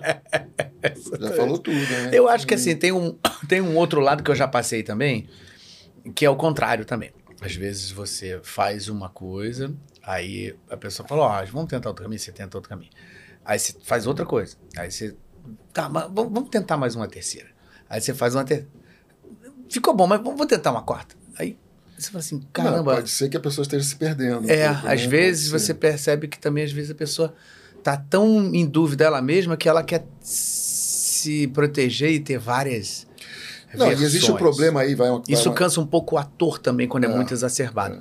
Porque a naturalidade, às vezes, às vezes se perde também. Quando é, é uma é, repetição é. muito intensa de coisas. Você vai se perder. Vai, vai... É. Você, o ator mesmo, às vezes, pode ficar Caraca, pra onde é que eu vou? É porque. Né? Tem que ter muito cuidado. Isso, isso é e muito... aí vou espetar alguns diretores, né, no sentido de que, às vezes, o, o diretor pode correr, ou a diretora pode correr o risco de imaginar que a única maneira certa de fazer é aquela que ele imaginou já pronto. Já pronto, é, não é? Então, é assim, enquanto você não faz a maneira como ele faria, você não chegou no ponto.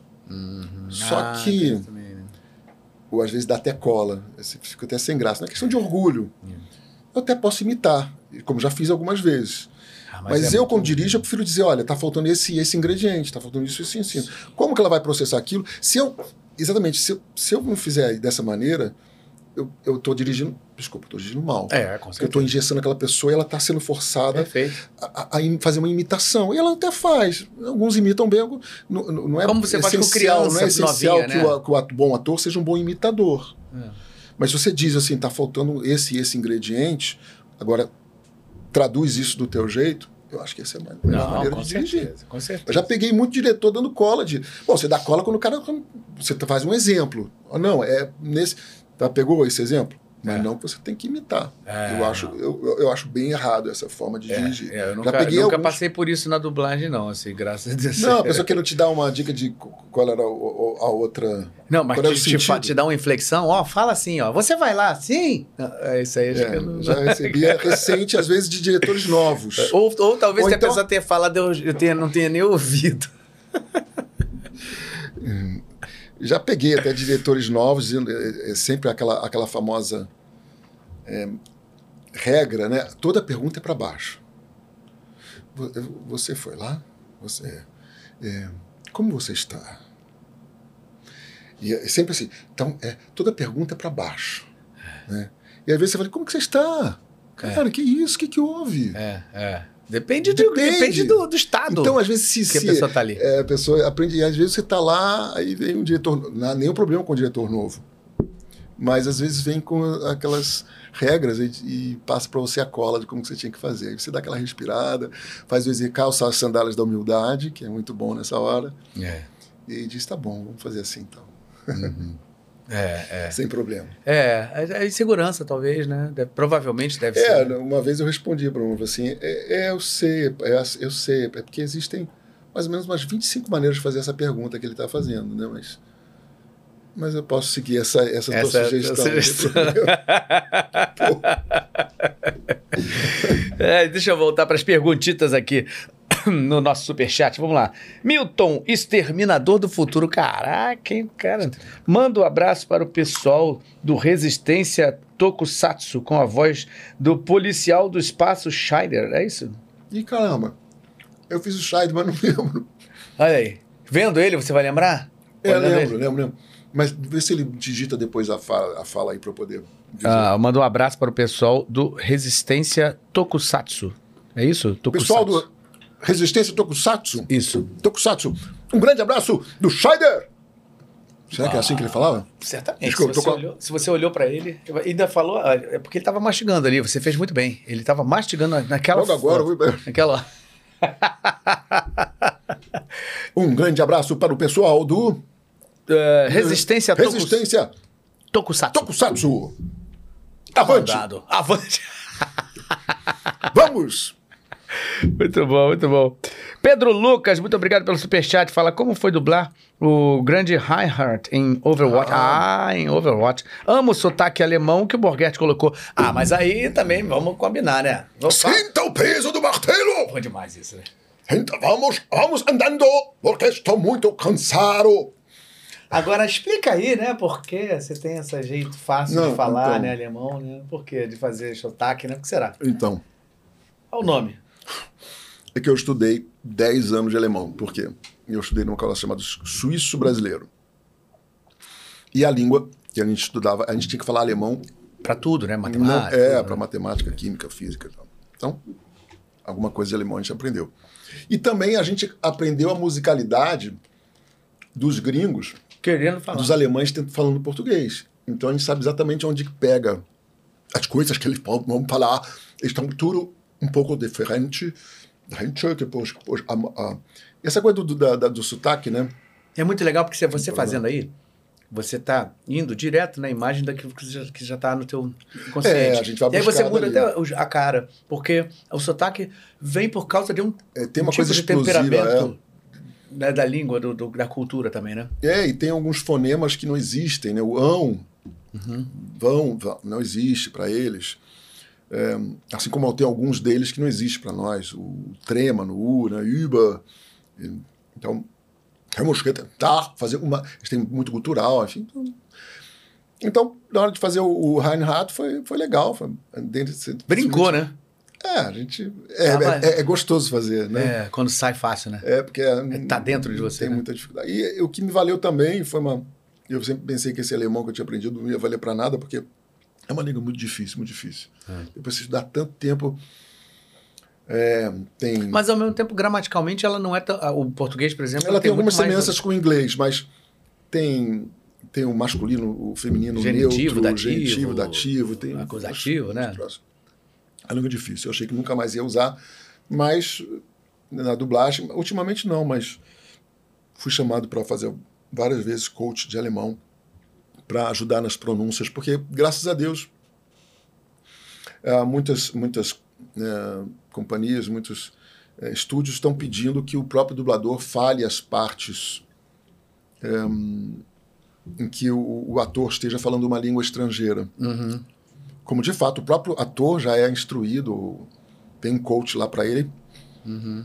para ele poder é, ele mesmo falar. Então era comum na dublagem, quando chegava na parte do, do, do- do ator falando uma língua estrangeira, deixava no original, Aí foi muito legal. aí você logo notava É, quando, diferença. quando o ator vem dublando e faz, fica muito legal. E, e o legal é, porque às vezes isso acontecia, mas o cara inventava uma língua que não existia. E aí, quem era daquela nacionalidade estava assistindo, dizia, que Que que é isso? Não, e às vezes a gente. É, a dificuldade é que às vezes você via um gringo, um, um ator americano falando em, em alemão, eu falei assim, o que, que ele falou? Não, ele falou, eu não dá para entender o que ele falou, porque ele falou muito mal falado. Enfim, cadê o script aqui em alemão? Ah, Hum, ainda tem isso, né? Tem- é porque é um ator americano fazendo. também tentando, também tem as suas tentando. dificuldades, né? É. Mas até no Oppenheimer, né, o- eu fiz um, um cientista, até não estou lembrado, meu, meu filho já falou milhões de vezes para eu decorar, porque eu Não, mas a- sim. daqui a pouco a memória chega aqui. E, mas é, é, lá me, me solicitaram, foi a Andrea Morucci, a gente junto tentou achar e conseguimos achar, quem sabe conseguimos dar o crédito para um, pro holandês, foi holandês? A língua do Oppenheimer, o eu não, um não coach que a gente conseguiu, que ele aluga bicicletas, um cara muito bacana que foi lá, que é holandês nativo, né? É holandês ou norueguês? Holandês. Porque ele tinha algumas falas em, em, em holandês e foi, ele foi lá, ele era fez um trabalho muito legal com Jorge Lucas, se não me engano. É, É, e- isso que é legal, né? Gastar um tempo. É, Não, vamos fazer uma coisa bacana. Jorge Lucas também comprou a, a- a- ah, a também briga, não gosta entre aspas, gosta, né? é, e esse é o caminho, eu acho que é o caminho legal de uma dublagem, tem que ser esse, né? Talvez forçar a barra para ir o caminho inverso do, do- do que como as coisas. Eu acho que talvez tudo isso que esteja acontecendo seja até um pouco para isso, né? É, a gente acorda, fica alerta, opa. É, é. Porque a questão da inteligência artificial, né? É. Que é um outro assunto, né? É, a gente te- fez aqui um dia É, com o Sérgio Cantor, Claro, todo mundo falando fala, sobre isso. exatamente. Mas, é claro, existe só dois, para mim, existe só dois caminhos. O caminho jurídico, legal. Werner leis. Heisenberg. É isso? Eu fiz Werner Heisenberg. É, Matias caramba, Schweighofer. Schweig, ó, O nome dele? é Matias Schweighofer. Deixa eu ver. Se for alemão, não dá valendo. É.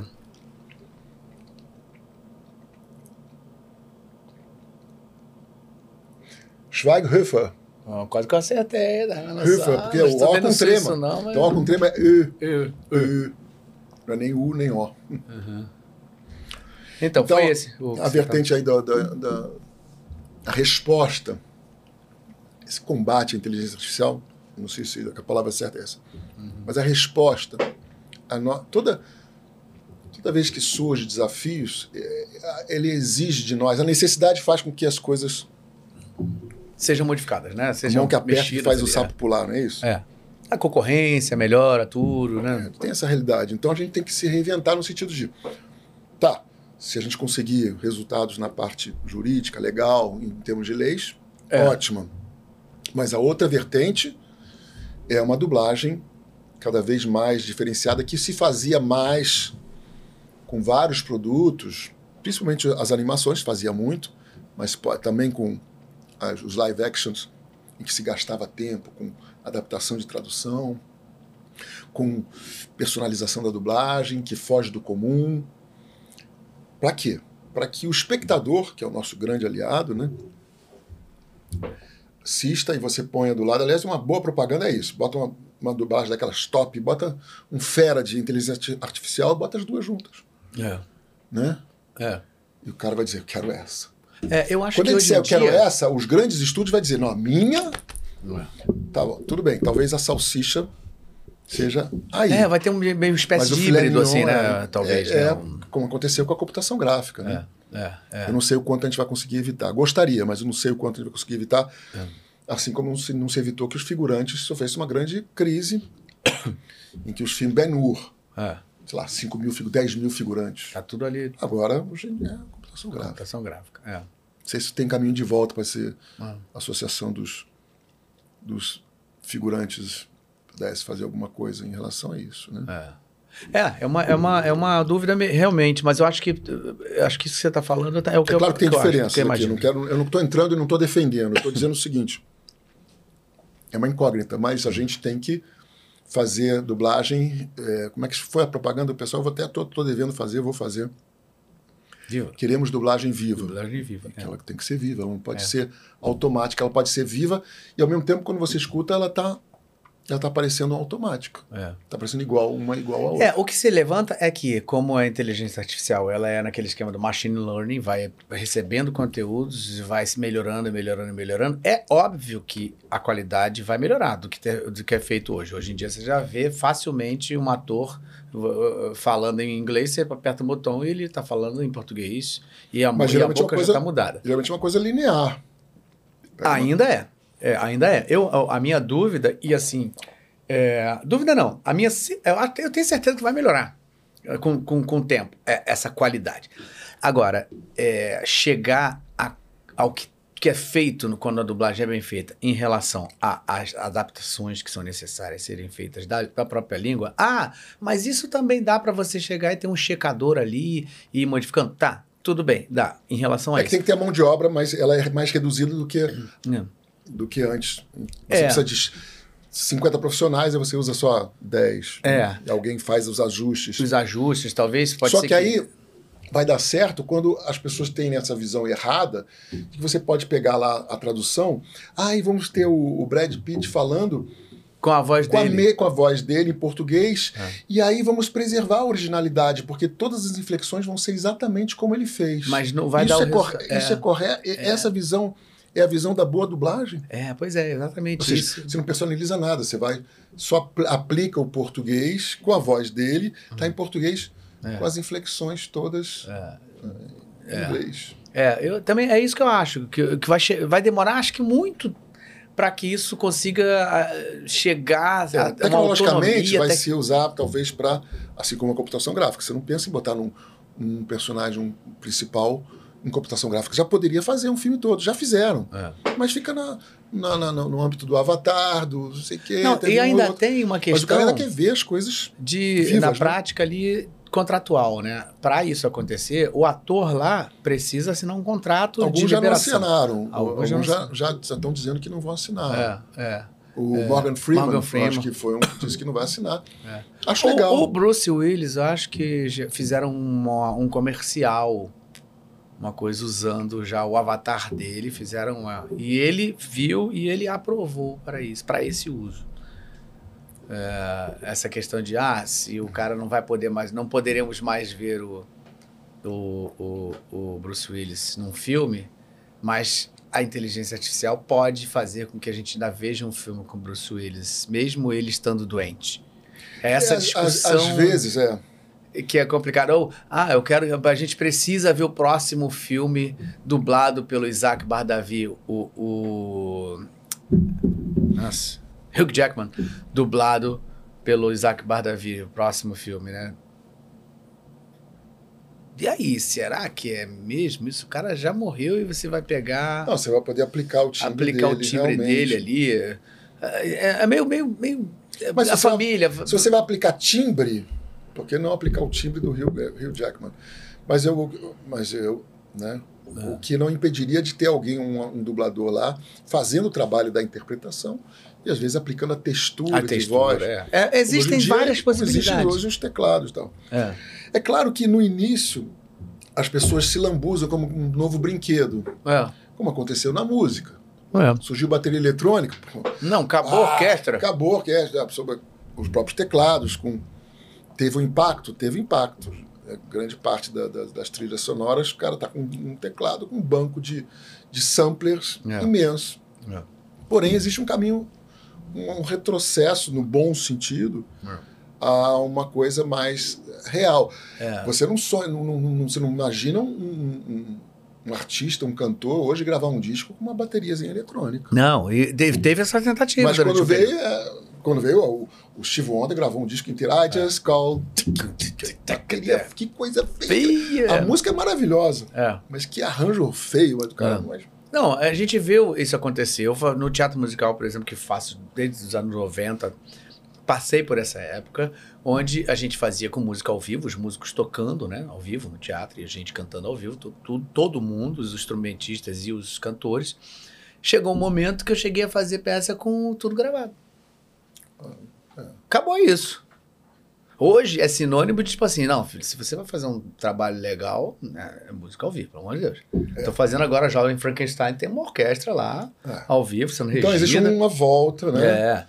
Você vê os caras lá com pistão. É claro, tem um impacto, né? Do, a, a tecnologia tem um impacto. É Mas, impactou. mas o, que eu, eu digo- o que eu digo é assim, a, a visão da, do, do glamour, que te- teoricamente é, voltou, a ser.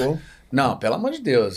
Esse, esse musical é com uma orquestra ali tocando. Porque gente. com excesso de tecnologia, as pessoas também têm a, a necessidade de voltar ao que é real, o que é caloroso. Cara, hoje em dia tem um violãozinho, o o acústico. acústico. Hoje em é. dia você vê coisas que são mais rudimentares, até que nem tem, não, não tem muita hipertecnologia, mas as pessoas gostam mais. É. Que é mais vivo, mais real. Então, existe, graças a Deus, a arte combina menos com o artificial. É, é. O que, não, o que é, a gente se preocupa com muitas outras profissões. É, como teve a automatização toda na, na, na, na- na automação né, de, de uma fábrica de, de, de, de carros, por exemplo. É tudo robô. Né? É, Décadas aí... atrás eram os caras lá batendo martelo, é, apertando parafuso. Cada vez mais o, o, caixa de banco tem menos. É, é. Eu não acredito muito na, nessa consciência das pessoas por, pela recusa, porque isso teria acontecido em outras coisas. Você não, não entraria num, num, num, pedágio eletrônico, porque você não concorda que o, que o cara seja despedido. Você não, não compraria, uh, enfim, num caixa uh, de, de supermercado automático, porque está tirando o emprego de outra pessoa. Então, é. seria bom se as Até pessoas tivessem Até o trocador essa... de ônibus... É, já se acabou. as pessoas tivessem essa consciência mesmo, só que está provado que, que não é. Não é assim, né? Ah, é. Eu acho que é pela, pela questão, vai bater pela questão de cada artística, profissão tem, artística. É. é, da questão artística. Que eu acho que tem essa dificuldade de se entenderem que o que vai se querer é pegar a voz do cara lá original e simplesmente botar em português e usar o timbre dele. Se entender que a coisa é essa. Mas eu, eu ainda acho que tem muita coisa que que pode impedir. Imagina, você é um elenco gigantesco de, de um filme, de uma série. Todos os atores vão aceitar, cada um vai aceitar o mesmo cachê ali, porque o cara não vai falar assim, não, pode usar a minha voz, pode, pode fazer sim. Não, usar nem, nem pensar. Não, o cara, o cara, Até porque também é o seguinte, o cara, o que a gente tem de patrimônio, salvo algumas exceções, não é o time da voz, porque se você pegar não sei quantos milhões de brasileiros e fizer uma garimpar, você vai pegar vozes maravilhosas. É, só que não, não tem a arte do, e, a, e a técnica complexa da dublagem. É. E a, e, mas timbre de voz é. não é exatamente o que nós temos de mais, é, de mais é, importante. É. único. É. Né? Então, esse, esse não eu não vou ceder a minha, não, enfim, porque seria um tiro no pé, né? É, exatamente. Um é. Inclusive, essa é uma, Mas questão... outras pessoas que você vai, um cara lá no interior que te cobra uma voz maravilhosa. Você quer vender sua voz por 5 mil reais, 10 mil? É. É. Acho que não deve, mas que, como é que eu vou. É, será que eu vou conseguir impedir? Que não, já tem lugares aí que estão pagando não sei quanto para o pessoal ficar lendo textos, pra, justamente para poder ir pegando é. a máquina e entendendo. Com audiobook, essas coisas, eu tenho minhas dúvidas assim. Não, é, não vai tenho... conseguir. É, vai conseguir. Vai eu já, impacto. assim, livros, assim, já, é, isso aí já é totalmente disseminado na internet. Né? É, já, você já, já digita lá qualquer livro e já está lá com aquela existe. voz. A, a, única diferença é que uns você ouve o, o livro falando. Quando ele chegou, ele disse que ele poderia falar isso, e é isso, ele foi. Ah, tem uns que são assim, outras já estão um pouquinho mais. Mas já é um recurso que você é. já usa. É, é. Porque é um livro que você não tem aquela. Teoricamente, você fala assim: ah, eu não, não tenho necessidade de ouvir uma interpretação disso. Eu quero ouvir, ouvir o conteúdo, o que está sendo. Que eu, que eu estaria lendo, que eu estou ouvindo, né? É. Teoricamente. Mas aí você. Daí disso um filme, uma. Acho que é, acho mais complicado. Mas tudo, tudo é possível, né? A gente nunca, nunca sabe. Mas eu acho que pode ter uma volta. Não, aí, aí, sim o público, e até eu diria. É, alguns eventos que eu fui, muito por conta do Jake de Hora de Aventura, aquele cachorro amarelo maluco. Maravilhoso. É, que me levou, eu e Luciano Monteiro, Olha, né? Que, que nos, levar, nos levou. Fala, filho, meu camarada, meu irmão! Princesa Jujuba tá de olho em você, hein? Muito legal, cara. Fazer essa voz arranhada. Nossa, vi muito isso, meu filho é, pequeno. Nossa, que coisa doida. E aí, nesse, nesses eventos, eu, eu dizia para as pessoas, não era charme nem nada, eu dizia assim, cara, olha, quando vocês metem o malho numa dublagem, você não sabe o favor que vocês fazem pra gente. É. Né? Você não sabe o favor que vocês fazem pra gente. Porque para o distribuidor significa de, pô, os caras não vão engolir qualquer coisa. Eles ach, alguns achavam que é. qualquer coisa. É. E algumas reações, a força da opinião pública, né? Que é, hoje em dia o poder está na opinião pública, né? É, exatamente. Isso é um outro assunto interessante. As empresas seguiam tudo. Quanto é que está dando aí? Quantas visualizações? Quantos likes? Quanto dislike? Então, não, muda, muda, tira. Quem manda é, é, é o grande. Ah, a prova a prova está aqui, olha. Nós estamos aqui com pessoas ao vivo assistindo. É. Eu, esse conteúdo, falando sobre isso, mandando perguntas altamente especializadas num assunto que você teoricamente falaria assim: pô, tem gente que vai se importar com uma dublagem assim? É, e aí teve coisas, teve algumas, algumas dublagens que voltaram, tiveram que retroceder no. Muita polêmica, nessa postura, rola. nessa postura do. Ah, eles gostam de qualquer coisa. Graças a Deus, eles que muitas vezes nos salvam. É, com certeza. Eles, Até coisas que são redubladas. Estou mostrando para o teu, teu tablet. Né? Eles nos ajudam muito mais quando eles metem o malho. É, também acho. Eles ajudam muito mais.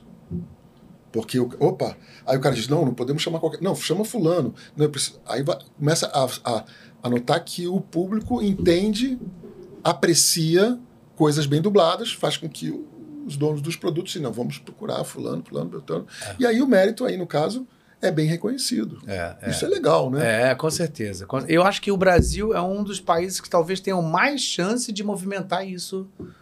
Porque eu acho que a gente vê muita coisa dublada em outros países que não tem muito essa nossa preocupação dessa adaptação, dessa versão brasileira, né? Pô, às vezes você vê coisas dubladas de, no, em países da Europa que você.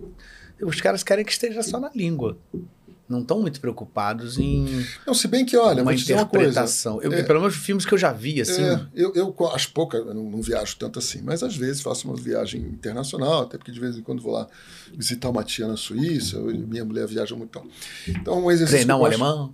É, exatamente, já fui lá, Munique, Hamburgo, fui nesse lugar. Mas no, no, é, é comum, eu pelo menos uma parte do voo, eu assisti um filme e assisti uma grande parte em espanhol, uma grande parte em italiano, uma grande parte em alemão, uma grande parte em francês e dar uma bela analisada. E, e você sente? Boas. Tem sentido coisas boas? Porque eu tive essa sensação em algumas coisas que eu vi, de não Alemã, ter uma preocupação tão grande assim. Não, mas eu não sei se isso mudou. Mas aí depois a informação que eu tive que na Alemanha é super valorizada a, a dublagem. Uhum. Né? E na Europa é comum se dublar muita coisa, uhum. fora Portugal, né? Não, se, se dublar, sim, mas eu digo assim, a preocupação. Não, da, as coisas que eu vi. Tão da interpretação, eu vi as coisas que eram. Estavam na língua, entendeu? Estavam na língua. Entendi.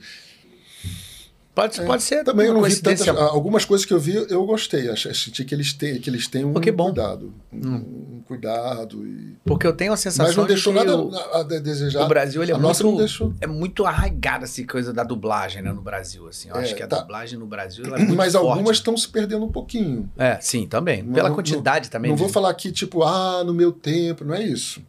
Então tem muita gente nova boa. Tem muita gente nova acordando para um processo mais personalizado, uhum. mas por causa do processo e da excessiva fragmentação. Uhum. E aí eu falo, né? Porque o teatro é uma coisa de atos inteiros. O cinema de cenas, né? Você pode até ter cortes, pega só esse take. E dublagem cortadinho. E a dublagem atual Bom dia, aproveita no bom, entra no dia. Ah, porque peguei meu guarda-chuva, aproveita o guarda, entra no chuva. Aí, algumas dublagens, você nota todas as falas encaixadas.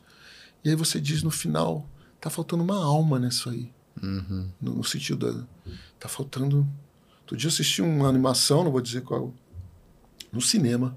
Os personagens legais. E havia um que era um convidado, que naturalmente não era um dublador, mas tinha um certo nome. Sabe o que eu estou falando? E no final não é porque implicância, não, porque eu sei que tem muita gente que às vezes vai dublar, não é dublador e faz, e faz coisas, é. coisas maravilhosas, né? não há dúvida. Mas aquele personagem que era um principal, foi tudo encaixado. Eu falei assim: quem é esse cara? Terminou o filme e o cara não. Eu fiquei assim, chocado.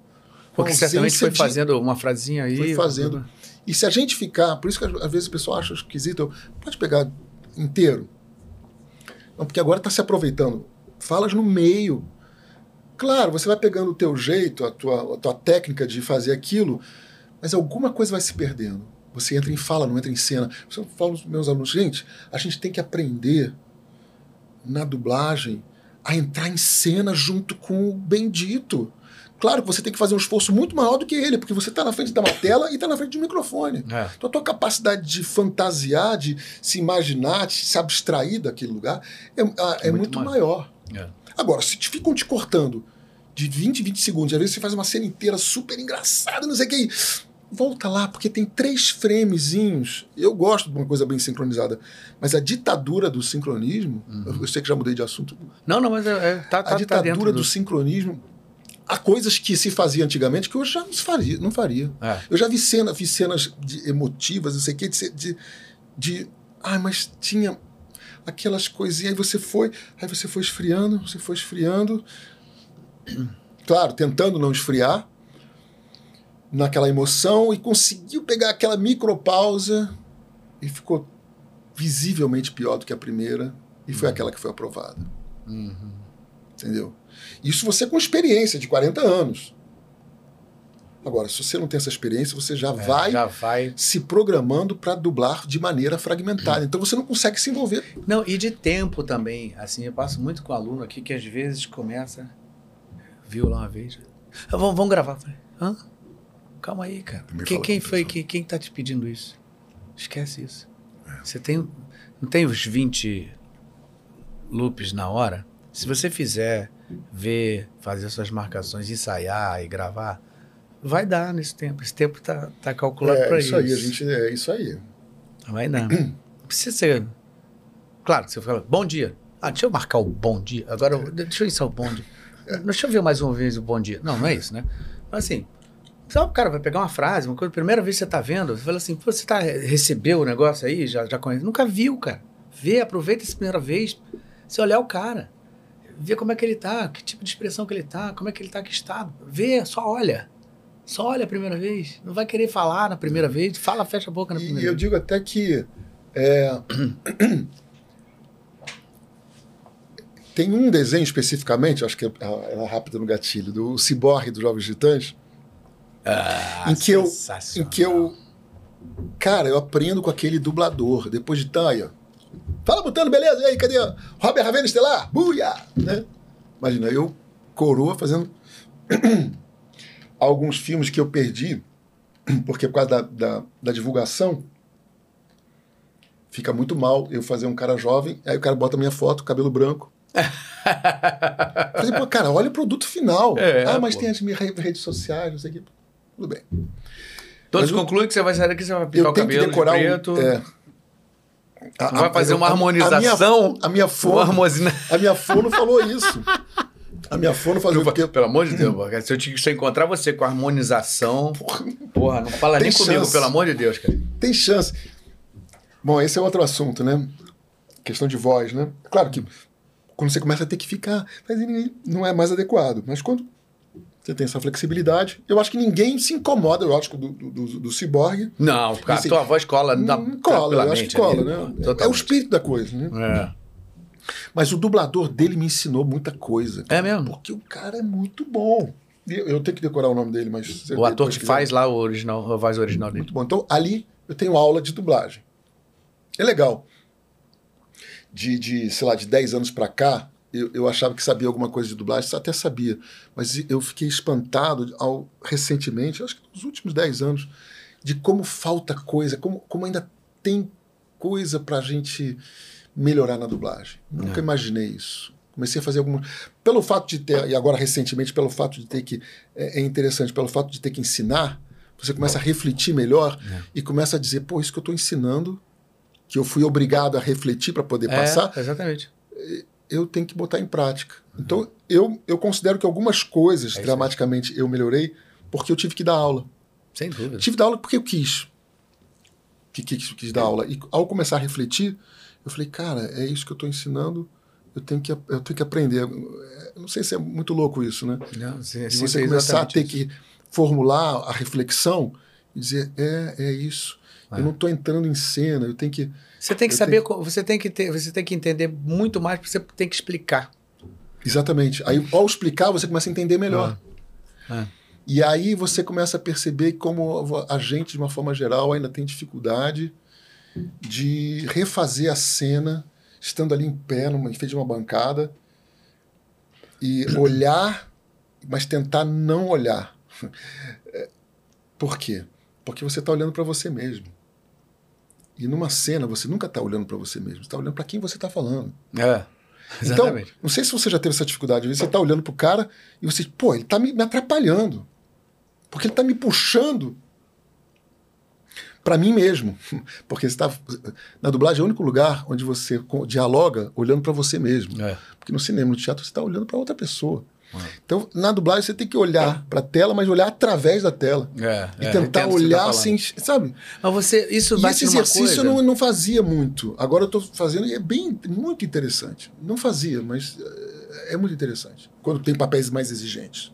Isso bate numa coisa que às vezes as pessoas, não sei o que você sente disso. Quando a gente dublava na bancada, a gente dublava ali com os outros, fazendo a mesma cena. Teoricamente, você estava é, é, é, fazendo aquele diálogo ali com a pessoa do lado e tal, não sei o quê.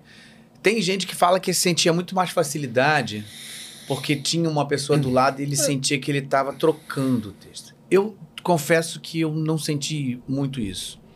Porque quando eu estava dublando, eu não estava exatamente prestando atenção no meu colega que estava do lado exatamente. Eu estava mais prestando atenção na tela.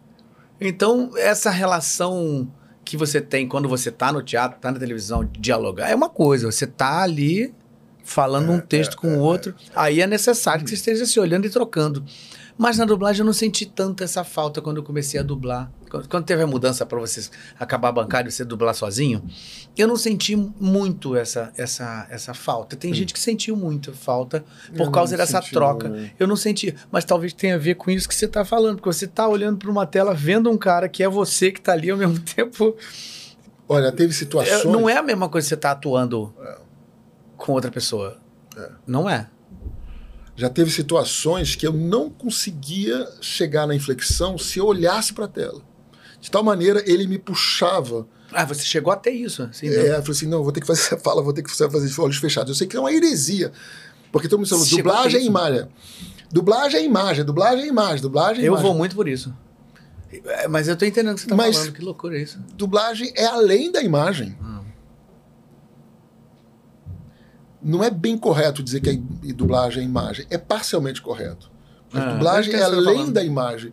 Porque assim, eu falava assim, essa inflexão é assim. Tá, tudo bem. Aí eu olhava pro cara, pô, tá, tá me tirando a concentração, cara. Você chegou a testar essa, cara, sim, sim, essa sim. aí? Aí não, não consegui resolver em algumas situações, coisas pequenas, não consegui resolver enquanto eu não fechasse os olhos. É uma curiosidade só. É uma curiosidade. É. Bom, nunca não tinha é, ouvido ou isso. Não é, primeira não vez. Não é, uma, não é uma viagem assim, tipo. Oh, não, não, não, entendi é totalmente. Foi, foi, uma realidade. Eu falei assim: é, é assim que tem que falar. Aí eu olhava pro cara. Ele, mas, mas ele me roubava. Mas em relação ao estado dele, você não tem que estar tá olhando muito para ele para você. Não, porque eu já entendi. Não, você tem que, não, você tem que olhar. Já entendi, tá? Tá bem. Ah, entendi. Você, já, você vê a pra, primeira pra eu criar a minha versão dele, ele ah, tá, você agora tem que tá, estar separada. agora ele, agora ele tá me atrapalhando. É claro que a gente acostumou a fazer essas, essa simbiose olhando é. e o, o, meu personagem é o meu, não é ele, mas ele está me puxando, ele está me é. conduzindo. Não, então totalmente, é cara, como, mas é alguém falar isso. entrar numa armadura e dançar balé, né? Eu gosto, gosto de brincar com o pessoal. Dublagem é entrar na armadura e dançar balé. É. Porque dentro da, tá daquele, daquele gesso você tem que dar leveza. Então, é. ele está te puxando, mas tem uma hora que ele te puxa tanto você diz, pô, eu não estou conseguindo fazer, porque quando eu olho para ele, ele está fazendo, ele está me puxando pro lado dele, está me atrapalhando. Caraca, que loucura isso. Às vezes. Então, é coisas assim muito. Né, o, ápice, o, o supra-sumo que você diz, porra, que na minha cabeça está isso aqui assim. Aí você olha, pô, então, vou fechar o olho. Né? Então, dizer pro dublador hoje em dia, fechar não, o olho e não olhar pra tela. eu quero dizer, não, pelo amor de Deus, o que, que ele tá falando? Quando eu falo na sala de aula, eu falo assim: se disser que eu falei, eu, eu vou dizer que é mentira. mesma coisa não, com som. Mesma coisa com tá som. Falando. É, som Dublar é ver sem é, é, enxergar sem, sem procurar ver e escutar, escutar sem, sem, sem ouvir. ouvir. É, é, é, não, exatamente. Essa Você peguei a referência, esquece ela. Quer é. dizer, é claro que tudo isso é uma porção de coisas não, porque a gente acaba fazendo isso automaticamente. É, o fato de você ter isso tão incomodado, tanto que você teve que tirar o olhar, é que eu nunca tinha ouvido falar nisso. Aconteceu, aconteceu. Caraca. E, e, e, ultimamente eu falei assim: bom, já, já sei qual é o tempo, então. É, não é toda hora, mas às vezes me ajuda. Caramba, às vezes me ajuda, me ajuda pra caramba. Oh, corte, corte. Borgert diz que dublar não precisa olhar pra. Ai, polêmica, hein, caraca. Dublagem é, é, é, Você tem que. Caraca, não, mas eu entendi. Não, você tem que olhar para a tela, porque muito. não há nada é, que esteja no intelecto que não passe pelos sentidos. Isso, é, isso aí é, é Aristóteles. Eu fiz um curso de filosofia. Não há nada que esteja no intelecto que não passe pelos sentidos. Tudo que você formula internamente é porque você captou com os seus sentidos. É. Então você captou, você usou a, a sua visão para pegar, pegou, pegou, mas aí aquelas informações te interiorizaram e te criaram um personagem dentro de você. É. De certa maneira, é como se disse, agora, espera um pouquinho, deixa eu fazer. deixa eu fazer junto com você. Então, Uhum. então, de certa maneira, tanto que é muito comum você dizer, pô, quando eu tô aqui, eh, quando não tá passando, tá perfeito. Quando bota para gravar, pô, não era o que eu queria. Uhum. Por quê? Porque tem alguém te tirando a concentração. Uhum, uhum. Eu entendo, eu entendo o que você está falando. Eu tô, eu tô zoando, mas eu entendo. Voltar aqui para as perguntinhas. Dar um abraço pessoal que é nosso, um dos nossos apoiadores aqui. Emerson Silva, boa noite, valeu. Tá sempre aqui com a gente. Obrigado, Emerson. Olha aí, ó. Batalha das Eras. Boa noite, senhores. É um prazer estar vendo esse grande dublador. Gostaria muito de saber como foi dublar o Cyborg do jovem clássico, Titãs clássico, e a diferença para o dos jovens Titãs em ação. Ah. Será que a gente consegue botar um pouquinho dessa? Sim, sim, sim. Conseguiu sacar aí a, Ah, a não- diferença? Que tem, tem uma diferença? Sim, sim, porque antes era os Jovens Titãs em Ação, é uma versão. Uma era a versão mais jovem, mais, mais séria, né? Mais... É, Depois é- surgiu essa versão mais zoada, mais. Né? Que acabou acho que fazendo muito sucesso, porque é nonsense, é, é tipo, né? super estressado, super difícil de fazer, porque ele fala muito rápido e tem muitas nuances também. E o, o dublador original dá show e me ajuda, me ajudou a encontrar inflexões, soluções que eu não conhecia, porque ele realmente modula, né? É, vou descobrir depois se o pessoal aí, dublador que Ah, o ator que O faz ator lá o que faz, original. é, Daqui a não- pouco minha memória chega que o ator que faz o original, a voz do Cyborg. mas é um mestre e tudo mais. Então, é, quando, ele, quando se tornou pequenininho, eu agradeço de terem me mantido, porque eu acho que. É porque o. é, Qual eram os dois? Os dois? Um é, É, um é o, clá, é o jovem Titã. Peraí, deixa eu botar Jovem- aqui. É, o, é, o clássico, né? E depois passou para É. esse essa É versão. o, o Cyborg do Jovem Titãs clássico e a diferença para o do Jovem Titãs em ação. É, não, porque eles são, são, são diferentes. Hum. Ele se tornou uma versão cômica, né? Porque isso aí, isso, isso aí, o Jovens Titãs em Ação, é uma versão cômica, obviamente cômica. Uhum, E a outra não era, não era tão cômica. uhum. Mas e, e aí teve uma diferença? Sim, grande para você? teve. sim, A outra pegada, era outro, parecia outro personagem, né? Uhum. É, é outra coisa. Parecia outro personagem. Parecia outro personagem. E eles mantiveram, ainda bem. Que bom, cara. E também esse sujeito também me levou para alguns lugares aí para conhecer É, algum- algum- algumas, algumas cidades do Brasil. é mesmo, viu? Eventos, né? É. É, é. é Hoje em dia nem tanto, porque acho que já já está conhecido, já está batido. É, pô, que legal, cara. Até porque você- alguns, alguns, como por exemplo o próprio Hora de Aventura, Aham. eu acho que não sei se eu dava mancada, assim, às vezes chegava. Porque o Hora de Aventura era um troço, né? Não, isso foi muito sucesso. Foi muito sucesso, mas tinha umas coisas fortes, eh, pesadas, eh, tinha algumas mensagens muita mensagem de morte, né? É, Tinha. total. Então eu digo, ai, ai, ai, os, os pais chegavam lá com com a criança pequena. Eu dizia, mãe, tudo bem, mas cuidado para não deixar ele ver demais, porque a criança é uma esponjinha, né? É, É uma esponjinha, então não tem filtro. né? tem coisas que ela fica muito impressionada. E na verdade, na verdade, não, não é, não é. Tem muitas temáticas que não são muito infantis. Bom, o que, o que me valeu talvez não ser mais tão convidado para eventos, porque ia lá com, com a galera, com crianças, e dizia, ó, eu acho que cuidado aí, pessoal que assiste com, com as crianças por causa do, do da, não é que esteja nada implicitamente, moralmente, sexualmente, mas Sim, mas pode mexer um tem pouco, né? Naquele muita momento ali da mudança, tem muita imagem forte. construção, né? É, do em caráter ali da, da criança, né? do- da personalidade dela. tal. Exatamente. é. É. Sabe, talvez um pouquinho é uma coisa, agora a, quantidade pode fazer É. né, a diferença do veneno para o remédio é a medida, né? É. Não, a gente, esse é um problema da atualidade até não é nem só do de tipo de conteúdo, é a quantidade de tela, né? De tempo de a tela. quantidade de tempo de tela. Que é um problema Uma pode seríssimo. Bom, numa medida, mas numa Pode outra se medida transformar num não problema é boa. sério, né? E essa, e, assim, eu às vezes estava vendo sobre falando, um programa falando sobre isso, que assim, a quantidade de tela que, que uma criança até seis anos de idade deveria ter é quase que impossível hoje em dia. E se- o- o- os pais conseguirem fazer com que essa criança chegue até É. os seis anos de idade só com essa determinada quantidade, que acho que é um, até uma hora, uma coisa assim, de, por dia. Não, é, isso já é um, um problema, né? Cara, fala assim, caramba, como é que você consegue, né? Porque quando você fala tempo de tela, você fala assim, ah, não, meu filho não, não fica jogando no celular. Ah, não, meu filho não, não fica no WhatsApp. Não, é tempo de tela é, é, celu é jogo, é WhatsApp, é ver um vídeo, é ver uma série, é ver um filme no YouTube. Então, tudo vai juntando, juntando é hora de tela. É, é o cara na tela ali. Então, pode ser tela grande, pode ser tela pequena, é, pode ser tela média.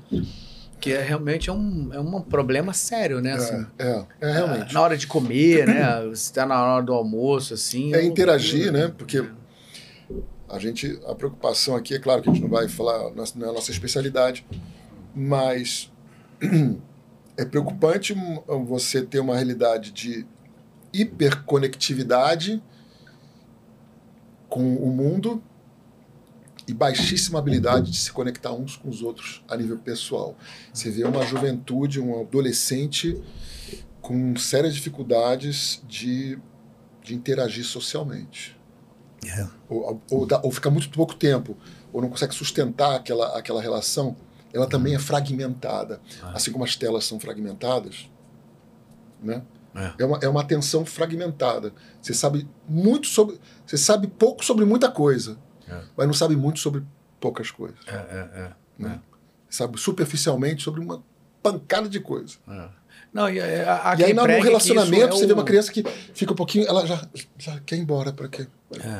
Isso não Há quem pregue que isso pode ser um pensamento também que a gente tinha antigamente, que o que a gente é hoje, que seja uma coisa que a gente está preso ao passado. É, mas tem os contra-argumentos, porque parece é. crítica e todo mundo se rebate às críticas. É, mas assim, parando para pensar... Mas tem que reconhecer que tem... É, essa, essa, essa, essa coisa dos, dos, dos, dos, rios, né, que tem que... Tá, tudo muito rápido. É, ah, mas é porque ah, hoje em dia os jovens já têm a capacidade de captar tudo muito mais rápido do que você será que é exatamente isso? Será que é tanto assim mesmo? Será que essa rapidez exacerbada de você olhar quase que uma piscada, né? Você vê hoje em dia, comum você ver vídeos, tum, tum, Não, tum, eu vejo tum. outro problema, o problema da desensibilização. Porque você no mesmo pacote vê uma coisa fictícia, no outro pacote você vê um cara metendo enfiando a mão, o pé, chutando a outro dia, o pessoal, ah, pessoal rindo, era um cara, um vídeo real de um cara, uma favela, chutando a cara da mulher e a mulher é, rodando. É, e o é a banalização, né? Rindo, banalização. Aí, aí, muda, muda, muda. Ah, aqui o cara tá dando um tiro na cabeça do cara. É, não, tá vivo, louco. E, então, então eu fico preocupado assim de uma desensibilização, seja, você não sensibiliza. Não, não quero nem que me mande essas coisas. Ou até sensibiliza quando você faz, cria uma situação, a pessoa até chora e tal, mas na vida real ela se torna um pouco mais insensível. Isso é o nosso perigo, né? É, o que só. O, o, eu, isso é outra coisa que eu, que eu vi nesse, nesse esse documentário aí, essa, entrevista, falando sobre, tipo, filmes, filmes, jogos que jamais deveriam ser estimulados para uma criança, tipo GTA. Cara, GTA é um jogo que, na minha opinião, cara, não tem que ter uma criança jogando GTA. Aí ele fala, não, mas olha só, é um jogo, não, a criança sabe. É, não tem nada a ver. Menos, o adulto sabe discernir, talvez. É, é, é, é por isso existe a minha restrição, eu tenho restrição com relação a alguns conteúdos, eu não dublo, o pessoal sabe disso, né? Alguns concordam, outros não concordam, mas cada um tem suas opções. A pessoa só tem, ser humano para mim só tem uma obrigação, ser coerente com seus valores. Uhum. Isso aqui conta. Então, é, ah, tal, esse filme mostrou como que faz para matar uma pessoa e tal. Ah, mas o cara não fez isso por causa do filme. É claro que ele não fez por causa do filme. É claro que o cara já era perturbado. É claro que o cara já tinha um passado. Mas você jogou um conteúdo. Acrescentou uma coisa ali. Você pode, né? Deu ideia. Tá. Existe. É, é real fatos de repetições. Uhum de coisas que se assistiu. Basta você entender. E aí, por isso, o pessoal não me chama, peço, não me chama. Eu tenho algumas, várias restrições, ganho menos dinheiro por causa disso, mas estou tranquilo. Uhum. Se você pega um comercial de 30 segundos e custa uma fortuna, dependendo de onde você vai botar, por que, que o cara paga uma fortuna com um comercial de 30 segundos? Pergunta para o nosso internauta. Por que é que ele paga uma fortuna por um comercial de 30 segundos. Porque em 30 segundos você consegue influenciar o comportamento de uma pessoa. Ele não ia comprar, mas ele vai comprar. Ele achou que não precisava, mas aquele comercial fez achar que ele precisava. Aquele comercial fez ele achar que, de alguma maneira, aquele produto estava associado a um sucesso. É, um uma- e uma própria demanda, E né? A- ele- Aciona gatilhos de, de Porque se de não dor, mudasse né? em nada o comportamento das pessoas, porque ele fez a pesquisa, pô, eu botei isso aqui e minha venda aumentou X. Uhum, Então, o que você coloca em 30 segundos influencia o comportamento de uma pessoa. uhum. Então, o que não faria um, um, um- um audiovisual de 120 minutos? Não, e um jogo repetidas fases e sendo jogado durante horas com, com uma temática violenta e. É. Ah, mas é, não, é- nós não fomos, não inventamos, nós só refletimos a realidade. Mas qual realidade você está refletindo? Nós não fazemos nada, nós não inventamos nada. Isso aí já existe na humanidade, essas, todas essas coisas. Tá, mas as pessoas querem ver isso. Será? Será? Quando algum, recentemente as pessoas começaram a postar em conteúdos diferentes, ficaram surpresos de saber que as pessoas queriam um pouquinho de água com açúcar, usar os, os adoramas lá, os, os, os coreanos lá com aquelas. Chamou um público imenso de pessoas que queriam ver um pouquinho de coisa. Né? Então as pessoas têm umas coisas meio mórbidas, um- uma curiosidade mórbida e tal, etc, etc. Então a- a- o cinema, a televisão reflete a realidade, mas qual realidade você quer enfatizar? Então, É, que tipo de eu tenho um reflexão pouco né, essa, eu ser tenho, eu né? Uhum. tenho essa preocupação, então é, tem certas coisas que o pessoal não me chama porque sabe Ah. que não, não vai rolar. Não vai rolar, é. É, É, mas é isso, tá? Eu tenho- isso aí é. Cada um tem suas escolhas, né? É, é fato. A gente tava falando sobre escolhas logo que a gente chegou. É isso. É isso. Vamos lá, seguindo aqui, olha, temos Pinkman. Como foi dublar, obrigado pelo, pelo superchat, como foi dublar o ator comediante Seth Roger? Tchan, tchan, tchan, tchan. Se ele aparecer, você vai lembrar. Ah, Olha, é claro, você tá- É. tava aqui. em, qual, em qual série mesmo? Qual, qual série A? Não, você não lembra, não tem o menor problema. Borghetti. Eu- não. 39 É anos de carreira, quase 40, não dá pra Não. lembrar de tudo, é impossível. eu sempre tive uma memória terrível. Talvez eu, eu me encaixei na dublagem. Eu, eu sinto uma veia de ator, mas eu acho que só daria para ser ator em dublagem. É mesmo? Porque para decorar. Não, Porque eu mas tenho um problema sabe que de não. memória A minha memória é péssima pra lembrar isso aqui, ó, também. O personagem, Hum. foi eu que fiz, não lembro de quase nada. Mas eu decoro o texto assim, ó, tá, rapidamente. É outro, é outro, é outro, outro canal. Não, a minha falta de memória é uma coisa inacreditável. Né, Desde a juventude tinha episódios engraçadíssimos de falta de memória, desde você esquecer o carro e vo- deixar o carro onde se estacionou e voltar, Voltar a pé, a pé de deixar o ônibus, deixar o carro no lugar, viajar para a cidade errada, é, tá com o filho no colo dizer, alguém, cadê o João Pedro? Tá. Enfim, um desligamento muito grande. Por isso que pareça melhorou um pouco a idade. Você é um TDAH sem ser É, sem diagnosticado. Sem, é, sem, sem o H, porque realmente não tinha hiperatividade, mas Aham. déficit de atenção Déficit violento. E, e uma memória terrível. Não é à toa que eu fiz o pai da Dory. é verdade. Eu fiz o pai da Dory e falei assim, certinho, certinho, exatamente, o pai da Dory. Tá, tá explicado. Aliás, tem uma sessão de pais que eu só fazia pai, eu fazia o, o pai da o pai da Dory, o pai da, da Elsa no, no, Ah, no Frozen. no Frozen, É. o pai do Tarzan também Hey, naquele... ah, ah, ah, ah, É, ah, ah, enfim, eu também não sei. Enfim, mas foi a Fica sessão de pais. Depois teve uma sessão de cachorros, que um deles. foi- Cachorro. é, eu não sei porquê essa coisa. Pai, cachorro. O cachorro foi. Bom, já viu o. O, o Jake também teve o. Agnar. Rei Agnar. é, o, o, o, o Duque do Johnny Test, que eu gostava muito do Johnny Ah, Test. era aquele muito- cachorro- cachorrinho. Era muito legal também. E o Tuco do Segredo dos Animais. Então, eu fiz o, o Mente Canina, que agora foi televisão. Então, eu Ah, tenho teve uma- o do Madagascar. dos parques também que eu fazia Do no, parque no Padrinhos Mágicos. É. Uma sessão de cachorro, eu não entendo porquê, mas. Eu sou assim eu com fiz. urso. Ah, é? Acho que eu já fiz uns seis, sete ursos. Eu nunca fiz urso. É. Aliás, fiz o panda no. no, no, no, no Jiu-Jitsu Kaisen. Jiu é, o pessoal gosta desse. Ah, eu fiz o Kung Fu Panda. Eu Ah, fiz eu o não fiz como Ursinho panda, eu fiz o panda no Jiu-Jitsu Kaisen. É, Ursinho Poo, Kung Fu Panda. Ojo, o detetive. Tem mais uns três aí que eu tô esquecendo. Então você é do urso, eu sou do cachorro. Tá vendo? Pô, é. Vai jogar no bicho, mãe. Tem urso no bicho? Não tem, não. Tem cachorro. Você se deu ver, cachorro deve ter. Urso acho que não tem, não.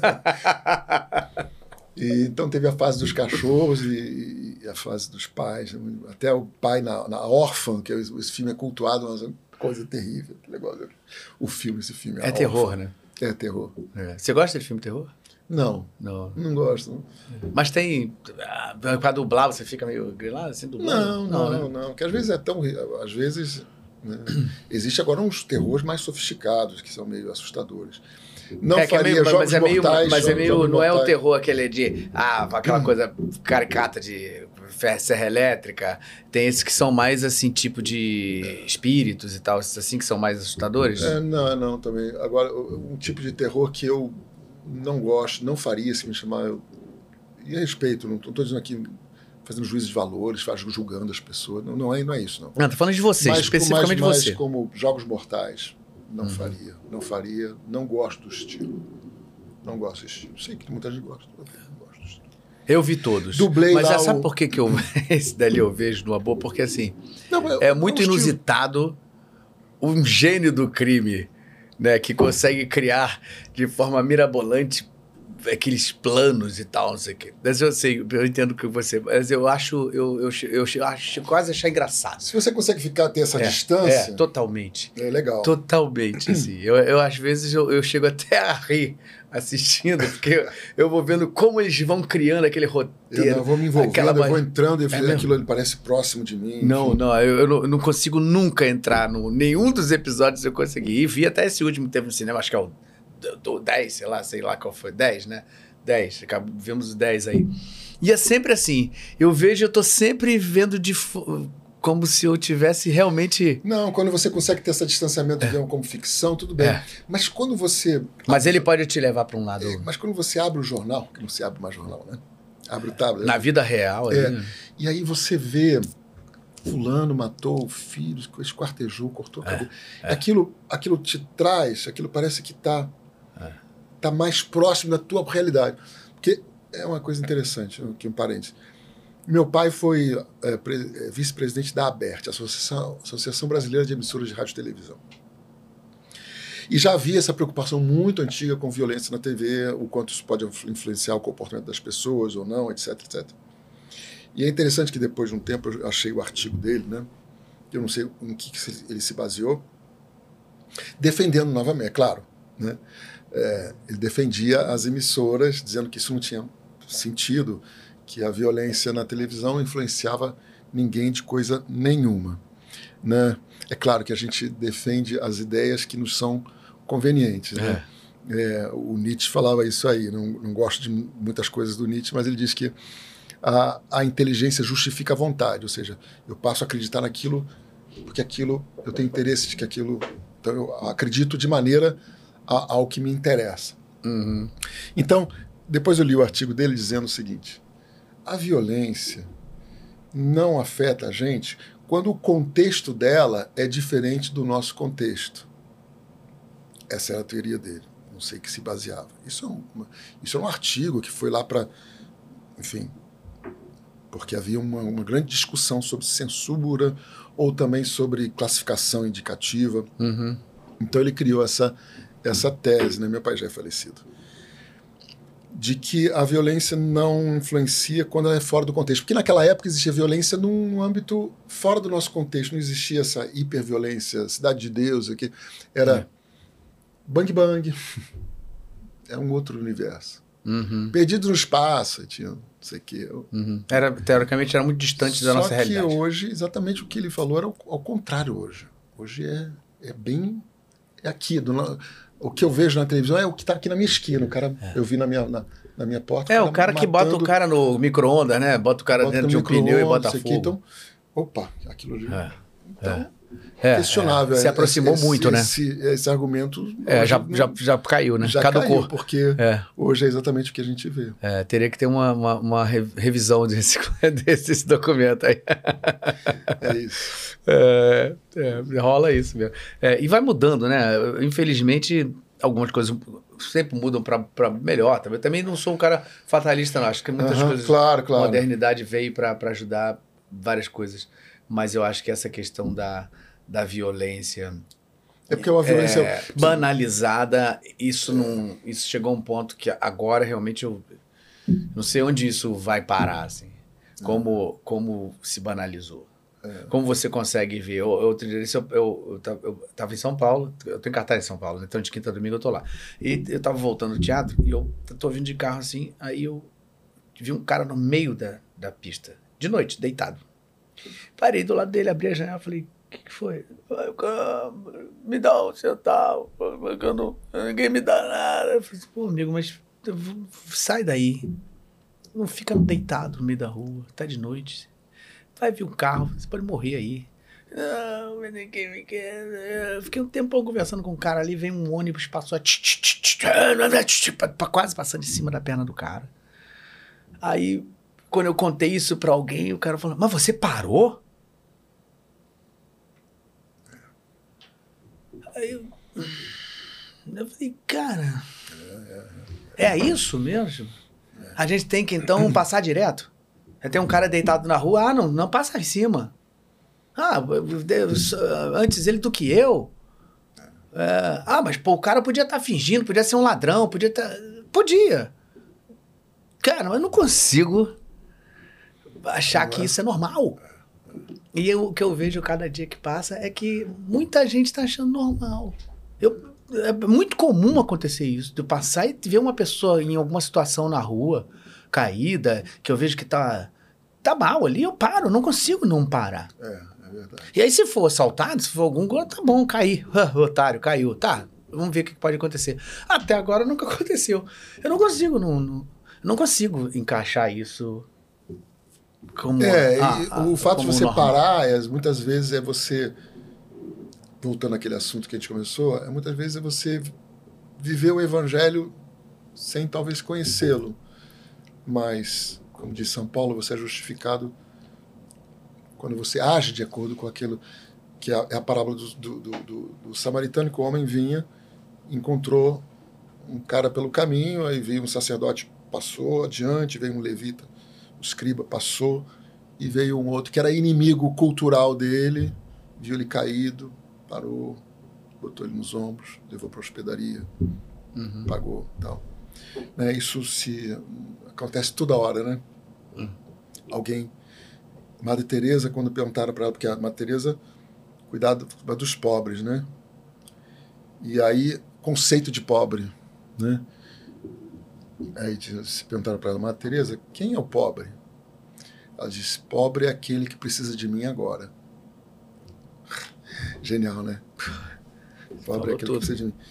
Pode ser um cara super rico, pode ser. Exatamente. Fecha é isso parênteses, porque o nosso assunto não é esse. É, não, mas é. é Olha o nome. É, desfoque. É Você- por isso que é Você até falou, né, de, É. de sair assim, né, às vezes É, de... Sair daquele foco único principal, que talvez não seja o único, e o mais importante naquele determinado momento. Já mencionando uma coisa que também é muito legal, foi o personagem Visão.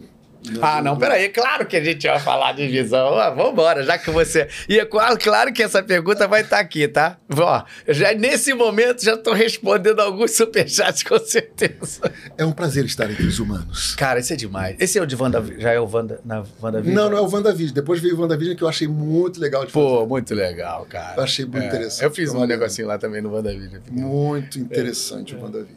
É. uma das coisas, né? É, porque é, é, de- é o pós, né? Da, é, é. Dela. Ele tá mais humanizado, né? Sei lá, eles encontraram um, um troço muito interessante. Muito né? interessante, porque veio de uma história dela, deles resolverem constituir uma família ali. É, é um universo, não é nem aquela coisa do passado pro, pro, pro presente, mas é um universo É um outro paralelo. paralelo, Um outro, um é. outro universo É, legal. E, e tem um retrô, e vem, vem, passando por algumas épocas, né? É. A gente estava preto e branco. preto e Essa branco, é. É, não, legal, achei- né? é, é demais, é demais. É muito legal. Então Mas foi uma aí coisa você- legal. Porque Você fez isso- só o doutor Guilherme Briggs, né? Porque me escalou para o Jarvis, né? Porque eu fiz o teste para o Homem de Ferro. E quem ganhou foi o Marco, Marco Ribeiro. Marco Ribeiro. Tudo bem. Aí o, o, o, o Briggs falou assim: não, o Jarvis, Aí achou, não sei porque achava que eu tinha que fazer o Jarvis, né? O, lá, o, permita-me dizer, senhor Stark, o senhor está. Falta 15 Vai segundos já. É. Permita-me dizer, senhor Stark. Então, toda vez que me pede para falar alguma, alguma coisa, eu permita-me dizer, fulano de tal. Você tem apenas 15 segundos de oxigênio.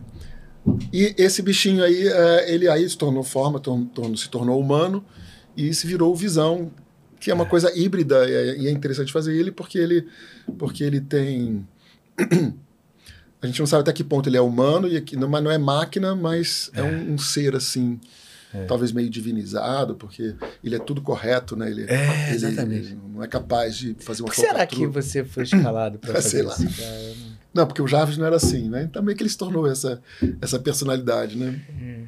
E legal, muito legal. O WandaVision eu recomendo também até hoje, talvez que alguém que não tenha visto. É. Foi muito legal foi muito interessante fazer. É, muito legal, cara. Foi, isso é sensacional. Eu acho isso bárbaro, cara. Eu acho muito legal esse personagem. É, é. Eu acho que esse é um que você deve guardar, assim. É, ele fala sempre assim. Então, não, né, ele, ele, não se exalta, né? É. Mas no, no, no WandaVision ele se exalta pra caramba. É verdade. Não, e é muito legal, acho que tem uma cena que ele, ele tá ouvindo uma discussão acontecer numa mesa, sei lá. aí ele vai. Tu vai vendo a transformação dele, né? Que vai explodir, né? Sensacional. É legal. É, vamos lá, Yuri Calandrino, olha aí. Boa noite, Galvão, passando para deixar um abraço para vocês e pedir ao Borghetti é, para falar como foi dublar o ator mexicano Eduardo Santamarina em A Desalmada. Ah. Mexicana, novelas mexicanas. É. Esse cara que fez o. Pô, você, você fez os ricos também choram, pelo amor de Deus. Ah, é o. Um mau caráter do caramba. Outro dia alguém falou assim, não sei quem foi. Pô, mas Borghetti, essa figura assim, tão doce, vai fazer um vilão. Eu falei, mas Pô, é, é, né? Nossa a atuação é pra isso. Essa né? profissão nossa, né? É. Esse cara já fez não sei o que do Ale, no, no, no, Rubi, né? Não lembro o nome dele, acho que era Alejandro. É, acho e que esse cara você dubla em muitas coisas, né? Eu acho que só. Não sei. O, o, na Rubi eu sei que eu dublei. E agora na Desalmada, com a direção do nosso nobre Yuri, foi bem legal mau caráter toda a vida, recebeu o que mereceu. recebeu o que mereceu. É, no final sempre se deu mal. Na época, ainda que, que, o, que o, o bandido não triunfa, né? Porque agora ficou na moda também o, o bandido se dá bem e Sim. acabou o filme, né? Antigamente era obrigatório que, é, que ele se desse mal, se desse né? mal, né? É. Enfim, tá aí. Tipo, o, o crime não compensa. É, tem, é, o crime tem, tem histórias que você torce pro Nem cara, sempre, né? Pro cara conseguir é, o roubo, conseguir, é. enfim. Mas em casos assim, por exemplo, que são vilões, eu tô agora fazendo aqui o, o, o, o, contra, né? É, por exemplo, Megamente. Eu dublei o Megamente e o Megamente, teoricamente, ele é um vilão. Mas quando você vai ver da história, de onde isso veio, são dois bebezinhos que saíram de um planeta que estava sendo capturado por um buraco negro. As famílias resolvem mandar eles em uma cápsula para o planeta Terra. Duas famílias distantes desse mesmo planeta que vai ser engolido pelo buraco negro. Assim vão, as duas navezinhas vão voando. Uma navezinha está indo em direção a uma mansão milionária. Esse bebê vai ser, ah, vai ser criado por um, uma, ricos e tal. E o outro está indo na direção de um presídio. No caminho, elas, essas, essas coisas se batem e trocam de, de trajetória. O Megamente que iria para casa dos milionários vai para o presídio. E o, o, o que iria para o presídio, vai para cá. E eles, a partir daí, começam a ter uma criação completamente diferente, onde o Metroman se transforma no grande galã, o queridinho, o mais estudioso, onde os professores adoram ele, e o Megamente se transforma no que é todo errado, porque ele está num presídio e ele. e aí isso tudo faz com que ele acabe se revoltando contra o Metroman e se revoltando contra esse destino que foi modificado. Por isso ele se transforma teoricamente num vilão. Mas ao longo do processo inteiro, você vai percebendo que tem essa vilania dele foi constituída devido a, a, a, todo um processo dele de autoestima, de ter sido recusado, de ter tido um destino que ele queria ter tido um destino melhor, e começa a lutar contra o Metroman. Quando ele consegue, no meio do filme, teoricamente, vencer o Metroman, que na verdade não é uma. É, é só uma, uma, uma, um fingimento, o Metroman se esconde, porque ele cansou de ser o herói. E aí ele resolve fingir que ele morreu numa luta contra o Megamente. Megamente entrando numa profunda depressão. Porque ele fala, caramba, mas eu não tenho mais aquele cara que eu lutava contra e tal, não sei o quê. E aí começa a discutir sobre Fazer uma reflexão. fazer uma né? reflexão. Então, num caso desse, por exemplo. Tem aí a, a imagem para gente poder. Não tem Pode porque você. Não, não, mas pode botar também. Eu até queria ver. Não, não, tô lembrado da figura dele, mas vamos lá. Ah, é um cabeção azul, assim. Ah, sim, sim, sim. Lembro, lembro sim. Então, assim, com a trilha de CDC, sensacional. Mas, assim, então, assim, tem casos de. Um caso como esse, né? Eu acho que um vilão é discutível, né? Porque, se você parar pra pensar, o que o levou a, a chegar a essas circunstâncias e o, o, o arco dramático dele, né? O que aconteceu. Como ele começou, como ele foi se transformando, até onde ele chegou. Porque, no final, ele tem uma discussão contra ele mesmo. Eu não quero mais ser mal. Entendeu? Ele, ele, ele no meio ele fala assim: já que eu tenho que ser mal, então eu vou ser o melhor mal que eu puder. É- essa frase é sensacional. Já que eu tenho que ser mal, então eu vou ser o melhor mal que eu puder. E aí se transforma É, no grande vilão. A reflexão, a, a reflexão é atualíssima, cabível. Tem alguns perigos de simplificações, né? É. Todo mundo que é mal é, é fruto do produto do meio. E aí você tem. Tá tudo desculpado, e aí é É, não é o caso, não é isso? É uma, uma coisa É. meio perigosa, né? Porque É. é- existe uma leitura dessa a respeito até da nossa criminalidade, né? Que não são bandidos, são vítimas de Uhum. um sistema. Existe esse discurso. Mas também é bom lembrar que também existe, pode haver essa realidade. O cara é mau, é bandido. Quantas chances ele teve na vida de não ser? Cabe É, eu tenho uma discussão Cabe real, sim, né? é, é, acho que as duas isso. extremos, Acho que tem os dois. É. os dois extremos pode ser errado, né? É. Não, né? É. É. Tem que Mas- ser analisado. Mas, É, eu, mas eu sempre às tenho muito pessoas- medo do outro lado, que às vezes é, demoniza muito uma pessoa É. que acaba com. E que é interessante, exatamente, você. é, Eu vou voltar no- à palavra de Deus. Uhum. O homem vê as aparências, Deus vê o coração. É. Então, atrás, atrás de, uma- de um, de um bandido, né? Haja visto o próprio bandido aqui, chamado bom ladrão, Dimas, nele.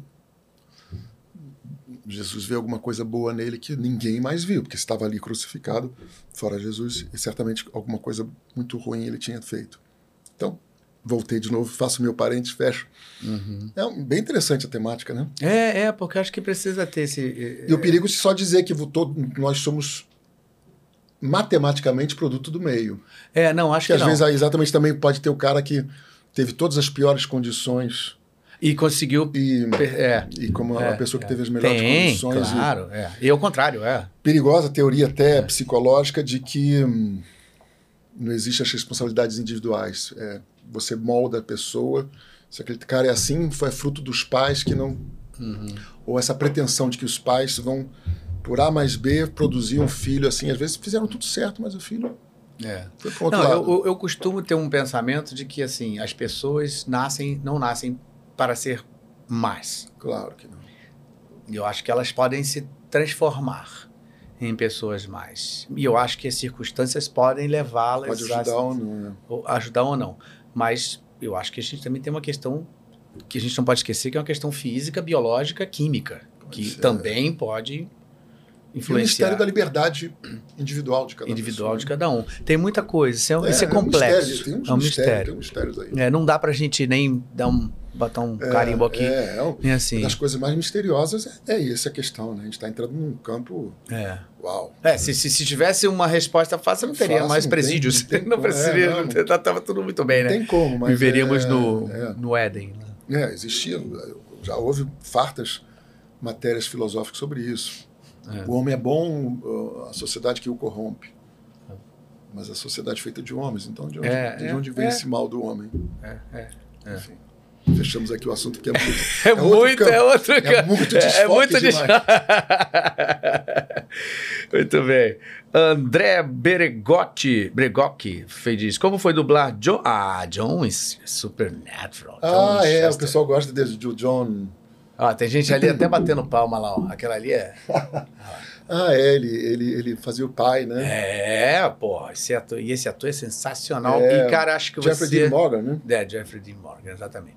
Acho que você dubla de sensacional. Você, ó, Mas ele tava. Tá, é, parabéns, cara. Esse Mas cara eu- realmente. Você se encaixa Ele perfeitamente. esse é, marcou. Depois ele sumiu, né? Ele, ele, ele morre depois aparece de novo no Supernatural, né? É. Teve uma participação também no- naquela série médica, Sim, Grey's Anatomy. Grey's Anatomy. É. É, interessante. Essa é um caso que eu dublo e a voz do Eric Dane, que é o ator que eu dublo, que é o, que é o, que é o Mark Sloan, não é o original, não é. O timbre dele é muito mais grave, mais É. pesado que eu. E eu quando Se você entrar, não, não é, é, tem com problema. aquela história. é. E, e é uma das coisas que eu já, eu já essa série eu já saí dessa série há anos e, e é o que mais se fala até hoje em dia. E no o perigo, né, diga-se de passagem, uma reflexão nossa aqui, e o perigo de, às vezes, o cara pegar um ator, ah, ele tem a voz assim, então para dublar bem ele, eu tenho que tentar imitar a voz dele. Uhum. Roubada. Nossa, roubada, prim- roubada. maior furada que ele vai A melhor entrar. coisa que me ensinaram os diretores, ensinaram assim, não, não, não muda a sua voz. Não constrói a partir da voz, pelo menos. Claro, você tem uma elasticidade, você tem um recurso vocal, Você que ele serve percebe, para dar uma cereja no bolo. é, Mas ele não, não é o recheio do bolo. você percebe que assim, eu, eu percebi assim, em alguns colegas até que ao longo do tempo a voz foi mudando, se é que pode se dizer assim, foi engalanzando. Você você entende o que eu estou falando? Eu, assim, tem, não vou falar nome realmente, mas assim, eu percebi, de eu percebi em alguns casos assim que a pessoa tinha uma voz e aí a voz foi ficando, foi ficando, foi ficando, foi ficando Pode e ser. ficou assim. É, ficou uma voz galã. Mas alguns. Será que isso não é uma busca por encontrar uma voz que vai, vai pegar os, os galãs para. É, eu já vi isso de maneira natural. É, eu já vi isso acontecer de maneira natural e já vi isso acontecer de maneira artificial. Vou dizer que eu não gosto do, quando eu vejo que é Eu artificial. acho estranho. Não gosto. É. Mas, é. mas é uma coisa que existe, tá? Né? Não existe. Tá aí. Não, uma vez ou outra você pegou um cara muito pesado, eu- é por causa do... Tem gente Não, não, não, não. Não é um caso específico, Tem não. gente que às vezes me Eu tô falando 70 mudar. Eu tenho sido escalado porque, como, nossa, a faixa de, de idosa é incrível como nós não estamos sem dubladores É. idosos, né? Se você for pegar para o nosso início, 40, 30 anos atrás, 20. Ah, a pandemia agora já. constelação, era uma- mas pior que não Só foi pandemia. só. Não, pandemia. é, foi antes. É. Não, temos da pandemia uns três ou, três ou quatro. E o resto, não. Sim- Simplesmente foi diminuindo. Então, eu já, tô, já peguei aí personagens de 70 anos, 80 anos e tudo mais. É, e tua voz é leve, né? É, a minha voz Tem originalmente né, é força uma barra. É claro, a gente bota aqui. É. A gente Alfredo forçar. também é a mesma coisa. Tá Alfredo pegando. os- tem que pegar. É. Porque a gente tem poucos, né? É. Então aí sim. Mas às vezes já começar a falar assim, não sei o quê, para poder pegar mais galãs. É, é, E eu não gosto do, do resultado, não. é, é. Particularmente. É, eu também, também. Não, não gosto. Mas é, é, um- é caminho, né? É muito interessante a gente ver o- como os caminhos vão acontecendo. É interessante.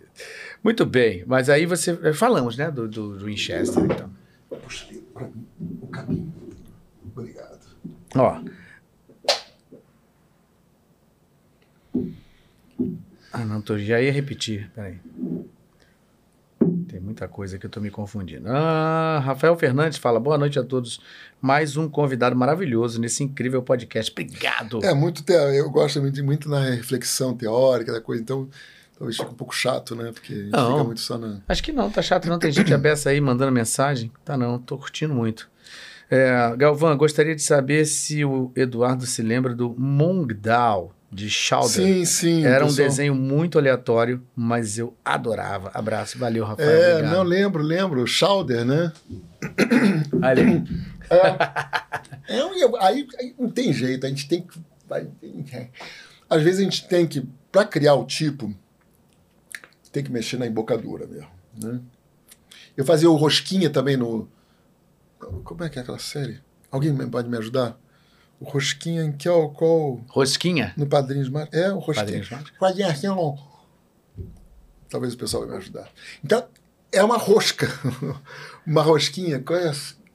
Uma série bem conhecida. Ele tem a boca de rosquinha. Então, eu fazia assim, a boca vinha, fazia. Eu tinha que fazer a boca vinha, vinha ele. E esse caso era assim, né? Valia também assim, é. E era a voz assim? É, não me lembro mais da voz dele. Olhando, você não consegue tá, bat- bater a lembrança. Era um cozinheiro doido.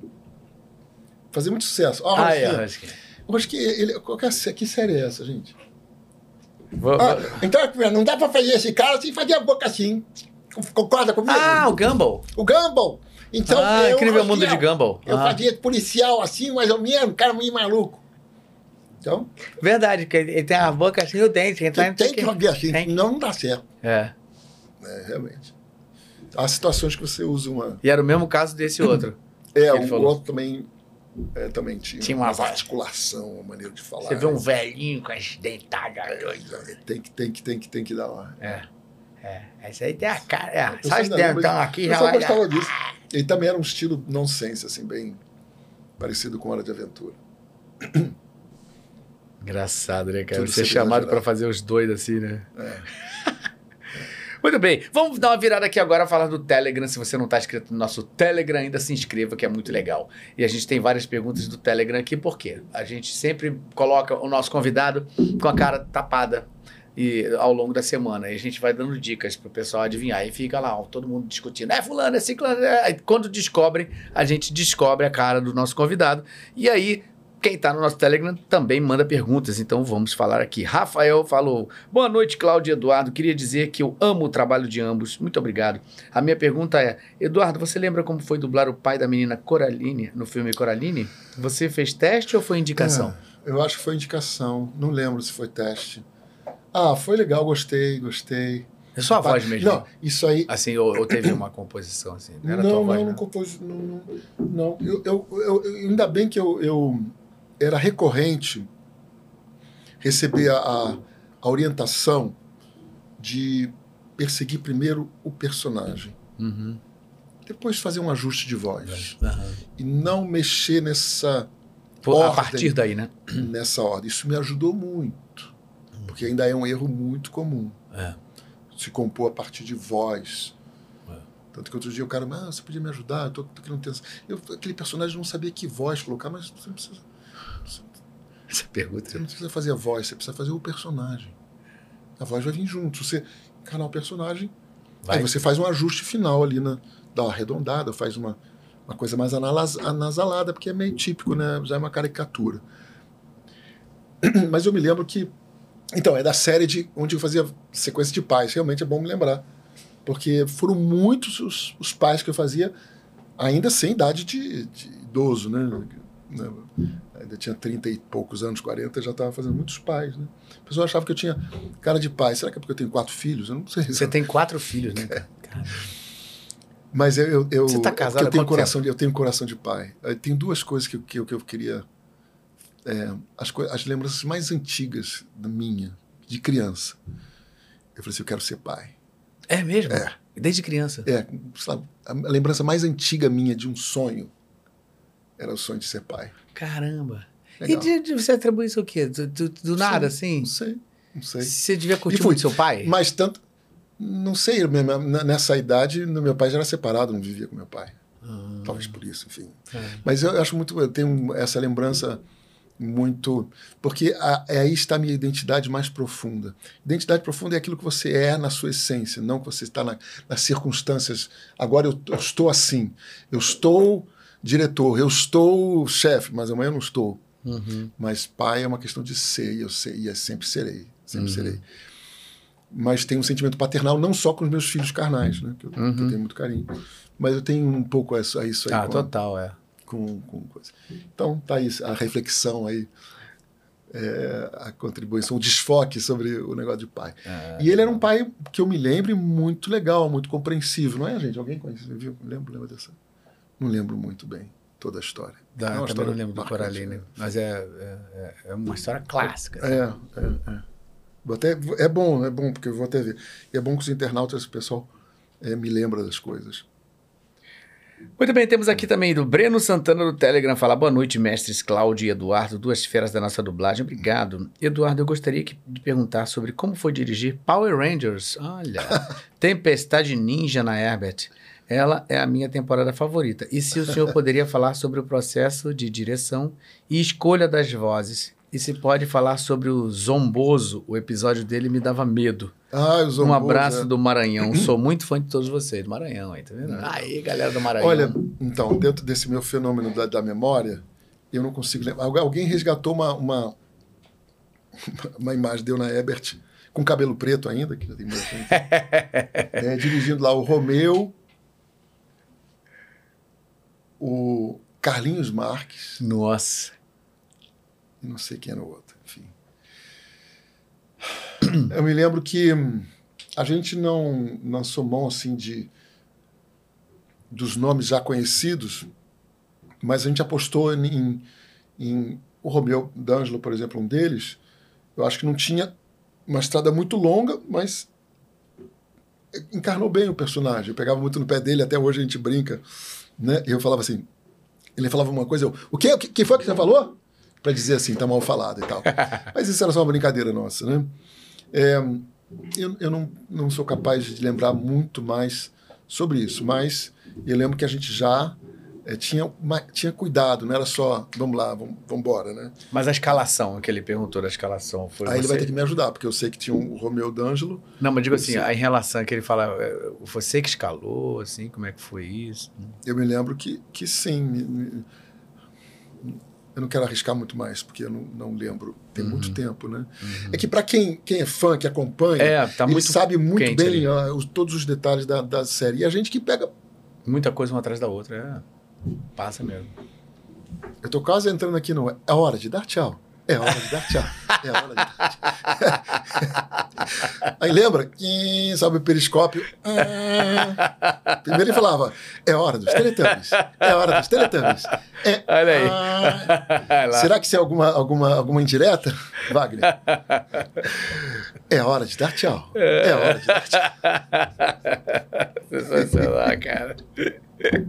Isso também ficou na cabeça, né, cara? É impressionante. Eu dirigia a, a, o Teletubbies, né? Mas você fazia isso, né? Essa, essa, e eu fiz, fazia essa voz. É. E foi um dos produtos mais exigentes que já, já se dublou. Que eu Cara, esse é um negócio que é, é uma coisa assim. É, é, ele fugia Como isso ficou não, é tão, né? Ele pegava as crianças, um cara, as crianças pequenas ficavam loucas. É, porque ele foi, foi concebido na Inglaterra. É, ele tinha um alto teor pedagógico, apesar é. de depois o pessoal esculhambou, ah, porque tinha que o Ink usa bolsinha, mas isso é besteira, né? Porque. É, claro, já existia Vila Sésamo, mas poucas coisas feitas para crianças pequenas. É. Se, se, era tudo para criança, pá, pá, muita, muita ação e não se pensava que já estava numa, numa é, já, já estava numa época em que as crianças ficavam a babá eletrônica na televisão. Vamos falar a verdade. Né? Aqui não cabe o juízo de valores, acusar ninguém, mas era uma realidade. A criança uhum. acalmava ali na frente da televisão. E esse produto foi, era muito caro, me lembro, que a Globo comprou, era caro. Teve um vasto, enfim, é, processo de, de, de escolha do, da dublagem, né? E a maneira como tinha que ser dublado, né? Tinha que ser calmo, não podia ser estressante, as vozes, etc, etc, né? Com parte do elenco falecido, um, Ana Lúcia Grangeiro, Lala, não, Pô, Menorzinha, fazia magistralmente, Yara Riz, uh, Lala, Ogala, falecido, Gypsy, por incrível que pareça, Ogala, não foi escalado de primeira, não. A gente fez vários testes. É mesmo? Vários, vários, vários, nada, nenhum aprovava. Falei, Ogala, vem cá. Pode parecer errado, é tipo. Né? Aí uma, parece uma criancinha chamou Ogala, que já era um adulto, mas importa é o resultado, a quem fez. Né? E é, Zé Leonardo, o Tink Wink. Eu fazia esse periscópio. Guilherme Briggs a narração. E é isso. Cara, mas é, eu, eu ficava impressionado com tudo, a atenção tudo era mais lento. Pegava era, vendo isso. Era propositalmente mais lento, ah. pedagogicamente mais lento, de propósito, porque houve uma identificação de que havia não programas adequados para crianças muito pequenas. E é um, um fato. Depois surgiu vários, surgiram vários. É vários programas feitos para crianças. Então, a, a, forma, né, que, é, que lembra um, um, um, boneco, mas lembra um bebê, é, tem aquela cara que ficava dentro. É, chama muita atenção. Tinha uma composição ali, as cores, que pegava muita atenção. É, creme criança. gostoso, aí tinha um cremezinho, todo mundo queria comer, que tomar aquele creme um dia. É. E é. subindo a montanha, subindo, subindo, subindo, descendo, descendo, descendo, subindo, subindo, subindo. Repetia, Repetia as coisas. As coisas é. Era legal. É. legal. É. Não, e não pegava só criança pequenininha, não, porque tem um pessoal aí que gostava muito de.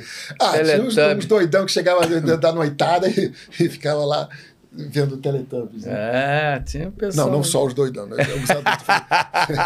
Fazendo assim, eu fiquei sabendo que tinha, é, que tinha essa onda, né? De eu vou assistir Teletubbies. Teletubbies aí, viajando. Mas, com todo respeito aos outros, porque tem uma coisa, sei lá, tem uma coisa. É, é legal essa coisa das é. pessoas serem autênticas. Eu gosto de Teletubbies mesmo e assisto. Né? É. Sensacional, cara. Olha aí, ó. Um... Matheus Rian fala assim: boa noite, Galvão, e uma boa noite especial, convidado Eduardo Borghetti. Eduardo, você tem vários personagens marcantes na sua carreira, então eu vim aqui perguntar sobre dois em específico, como foi interpretar o Barry Kripke, Krip, Kripke na sitcom Big Bang, a, Big Bang Theory, né? É, nossa, mexi aqui, eu mesmo tirei. Uh, como foi fazer o policial. Ah, Rosquinha na série O Incrível Mundo é, de Gumball, a gente falou. Como eu já falei que eu tinha que fazer a, a coisa da, da boca, do Rosquinha, fazia assim, fazia assim, e naturalmente saía essa voz. Uhum. Mas assim. Então, ah, sua voz de Rosquinha. É a minha voz de Rosquinha, não tem jeito. e o Crypt tinha um problema de, de voz. De, eu não sei se. Eu, eu, acho que não era dele. Ele, ele fabricava esse, essa dificuldade de, de falar, que ele que tinha a, a língua presa aqui se eu peguei goi, então a gente fazia a, a, língua presa. Não é muito fácil de fazer essa língua Nossa, presa é dele. É. Era, era bem chatinho, porque ao mesmo tempo você tinha que ser um defeito na fala dele, e mas tinha que dar para entender o que ele estava falando. É. Então. É que nem gago também, né? Fazer é, gago também é difícil. Hoje em né? dia eu não sei se politicamente seria correto, porque ele faz graça com uma deficiência física. Então, é, desconheço a matéria. Que se é politicamente correto ou não. É, é, é. Porque algumas coisas aceitáveis antes e hoje, hoje não. não é, é, é, Pode ser. É, problemas polêmicos Polêmico. seria. não tem o quadro polêmico?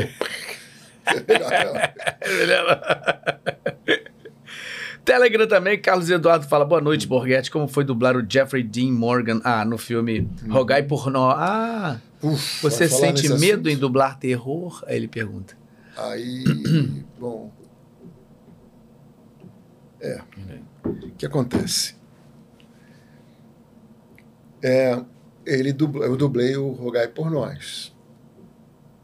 Mas aí aconteceu uma coisa inusitada. A coisa inusitada é que me passaram que era um filme ah, sobre aparições de Nossa Senhora. Bom, como eu já falei no início, eu sou católico. Então, tudo que afronta diretamente a minha fé, eu prefiro não fazer. E tenho esse direito, até pela Constituição, objeção de consciência. Apesar de que há uma polêmica. Alguns disseram o ator tem que dublar tudo. Eu digo, não, o ator tem o direito de não dublar tudo. A Julia Roberts não fazia cena de nu frontal. Não faço. E daí? É. Quem Bom, quiser contratar Só estou dizendo o seguinte, você tem o direito de não fazer. Ah. Se você tiver que fazer um filme que faz apologia ao nazismo, não quero. Então, existe o critério. Então, só quis provar o seguinte: existe o critério de, aceit de aceitar ou não. O que eu quero dizer com isso? Fui chamado para fazer o Jim, Jim, Dean Morgan no Rogai por Nós. Aparições de Nossa Senhora. Falei, Manolo, como é que é isso aí? É tranquilo? Que hoje em dia eu estou perguntando, né? Porque é um tema para mim complicado. Não é, não, é, não é nada complicado, é até simples, uhum. mas se tiver desrespeitando a, figura de Nossa Senhora, não vai rolar para mim. Uhum. E já conhece, como já te disse, alguns aceitam, respeitam, outros não claro. concordam. Na vida a gente não pode agradar todo mundo. É, exatamente. É até um erro tentar agradar todo mundo. Não, e você não está obrigando ninguém a fazer nada. Você está só, é, se posicionando só se posicionando e deixando, ó, fica à vontade aí. Mas o problema, eu, eu fui fazendo, fui fazendo, fui fazendo. E era um, um gênero terror. Falei, bom, é, fix, é ficção. Então tá no âmbito da ficção.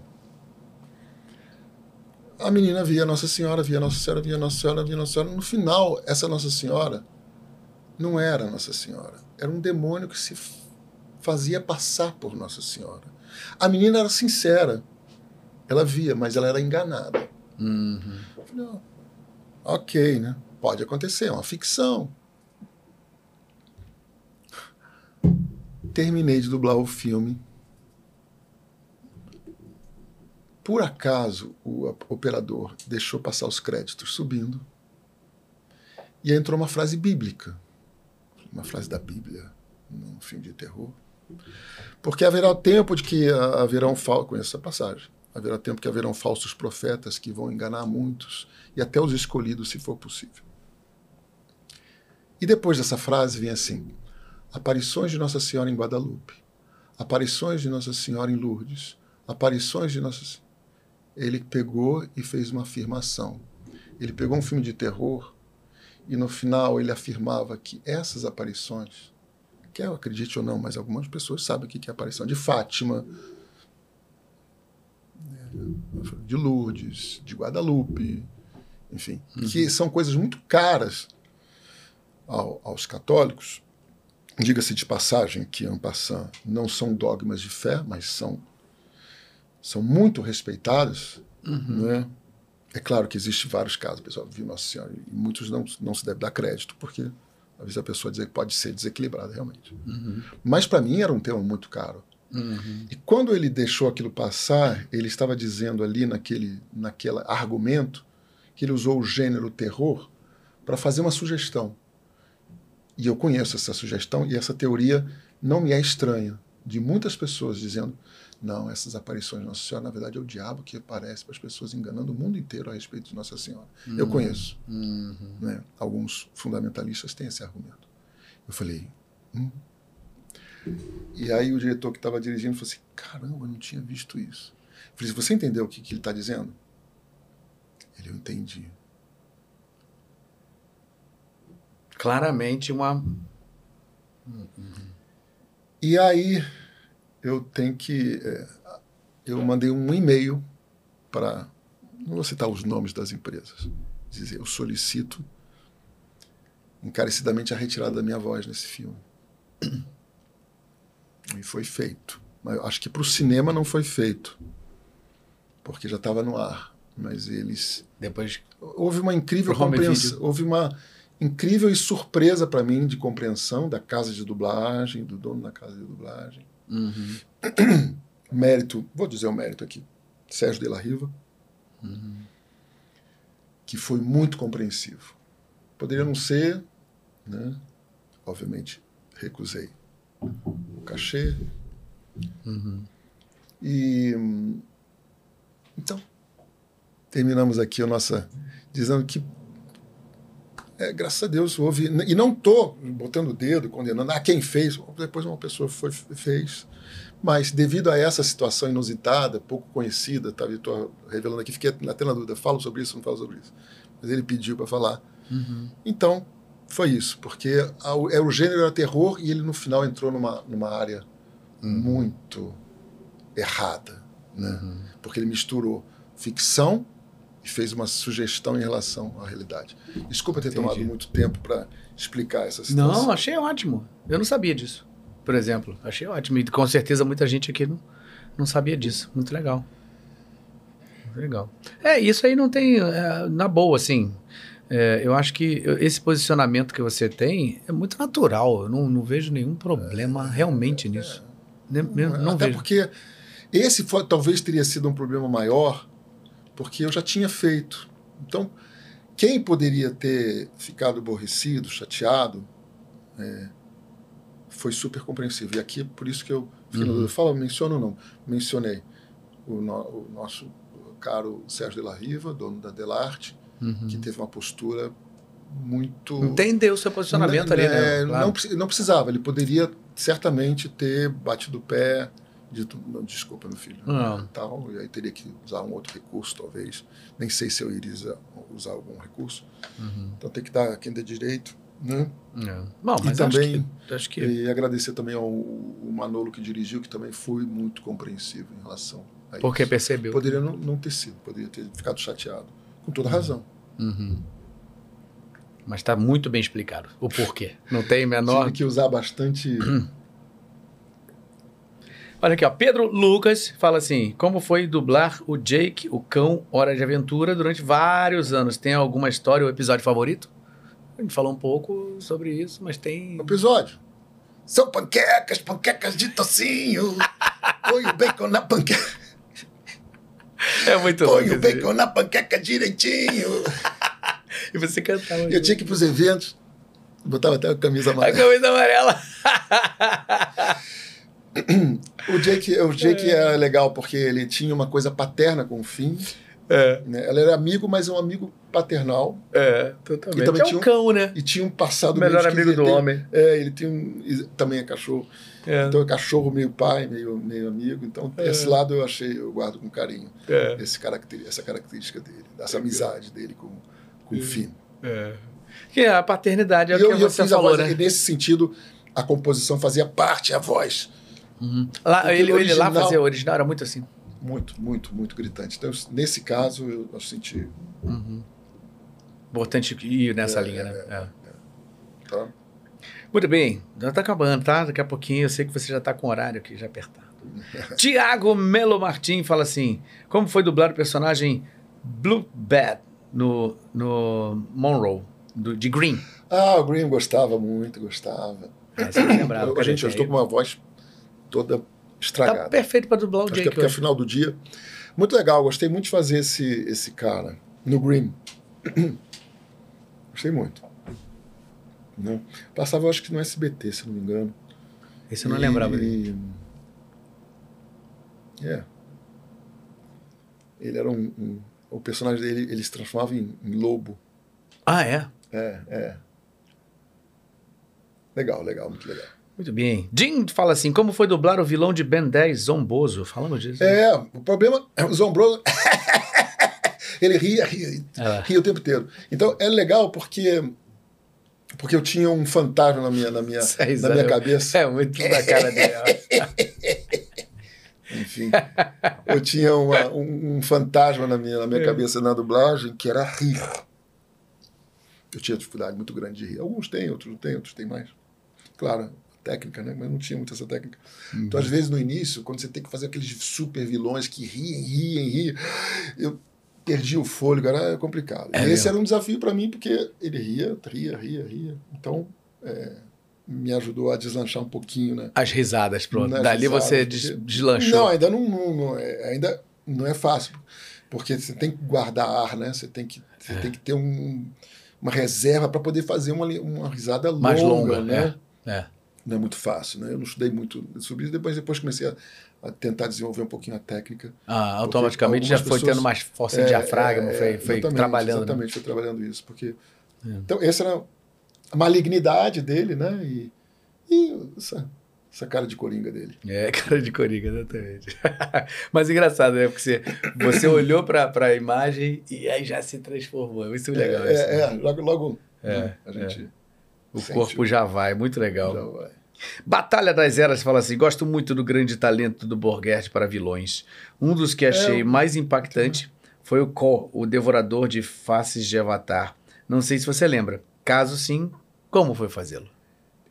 Caso sim, viu o que ele fala, né? Os meus apoiadores aqui são muito compreensivos. Lembra? Olha, esse aí, você lembra dele? Não. Não. Por isso que ele falou, caso sim. Não, realmente tive uma fase de vilões, realmente. Não sei se é que tem uma, fa- uma fase que minha voz estava super arranhada, até que eu tive que fazer um tratamento, descobri que eu tinha hernia de hiato, tinha refluxo, tinha uma opção de coisa.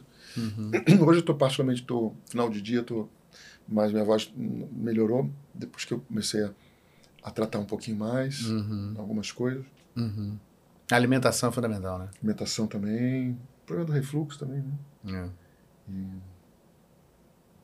Quem está falando mesmo sobre... Não, que você, tava, que você não estava lembrando Ah, não desse tô daí. lembrando desse. E aí você falou, aí você começou a falar, realmente eu tive, teve uma fase de fazer muitos vilões. É, exatamente. Me lembro de fazer o, Lock, o, o Lockhart, o Mark Hammond no, no, no Sherlock Holmes, aquele vilão. Ah, também né, tem também esse. é. fazia. Depois o vilão no, no Robin Hood também fiz o vilão. Eu tenho uma fase só de vilão. Impressionante, Incrível, né? impressionante. Você vê que isso aí tem nada um a ver do meu, com é, da tua do meu- natureza. Do meu, do meu perfil natural, É, né? Mas, é, mas é isso aí, Mas ator é é pra isso. Não interessa, né? Olha aqui, Gabriel Lopes fala assim: como foi fazer o John em Wall-E? Ah, você fez o John Wall-E. Você acha que o mundo está ficando do jeito que aparece no filme, com humanos obesos só no virtual? Ótima pergunta. Ah, sim, sim. Nossa, o pessoal lembra de cada coisa. Caramba. Eu fiz o Wally, né?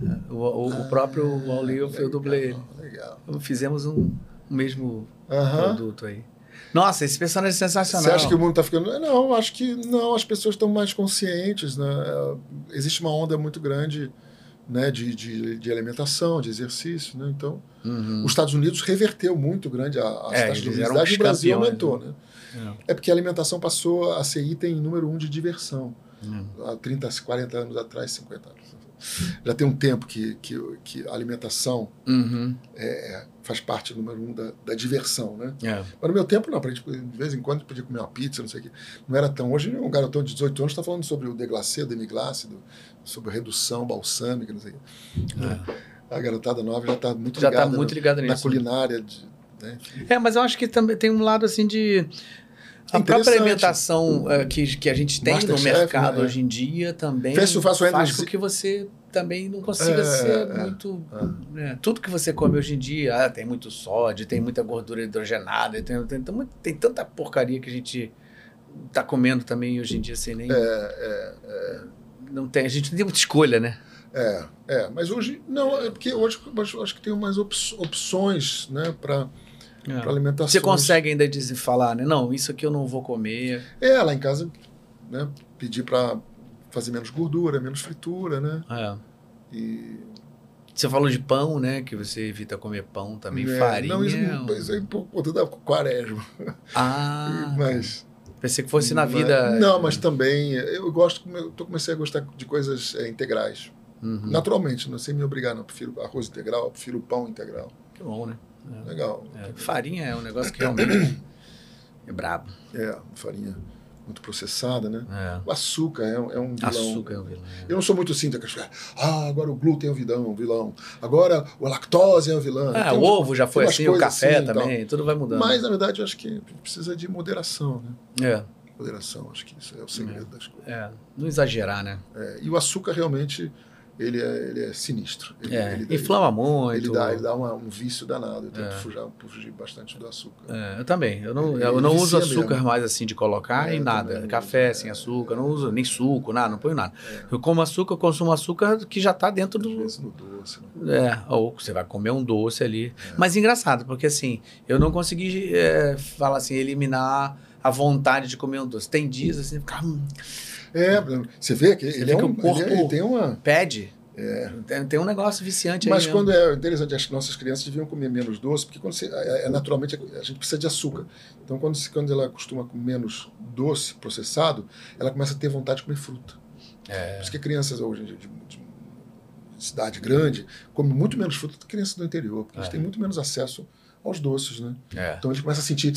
Nossa, aí- uma manga, né? aí Uma manga. uma- que tem de Come doce. uma manga, claro, manga é super doce, mas come outras frutas até. É. Então, É. tem essa coisa, né? Bom, desfoque, né? Porque a gente sai do assunto. é. Exatamente. Ó, como foi. Pinkman fala, como foi dublar o Ampulheta em Super-Herói, o filme? Ampulheta, você lembra?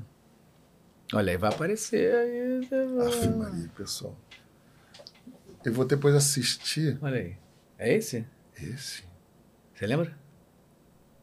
Caramba, isso aí, isso aí tem uma, uma pinta assim, tipo, ser um puta heróizão, assim. Eu, eu também, eu não, confesso que eu não lembro. Cara, Caramba, hein? A nossa. cara, eu vou assistir depois teu. teu, teu depois fica postado, né? Mas você corta muita coisa, né? É, Não, não, não, fica inteiro. Os cortes Ah. são além desse. Para eu poder pesquisar o- essa galera. Não, você vai ficar, tá, tá na íntegra. Esse Não, legal, prometo, desculpa. É, Depois, aí, ó, o pessoal é que eu fiz muita dublagem e assisti muito pouco televisão. Uhum. Assisti muito pouco.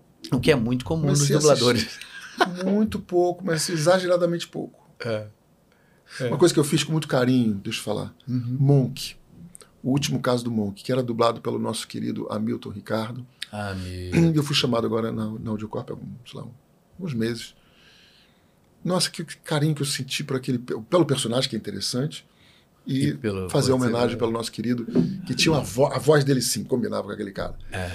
Mas é muito interessante. O último caso do Monk Telecine, se não me engano, é, faz parte da Globo Filmes, né? Uhum. É, Globosat. Globo, como é que é? Globoplay. Globoplay. Assistam. É o último caso do, do Monk. O último caso do Monk. É, é um detetive.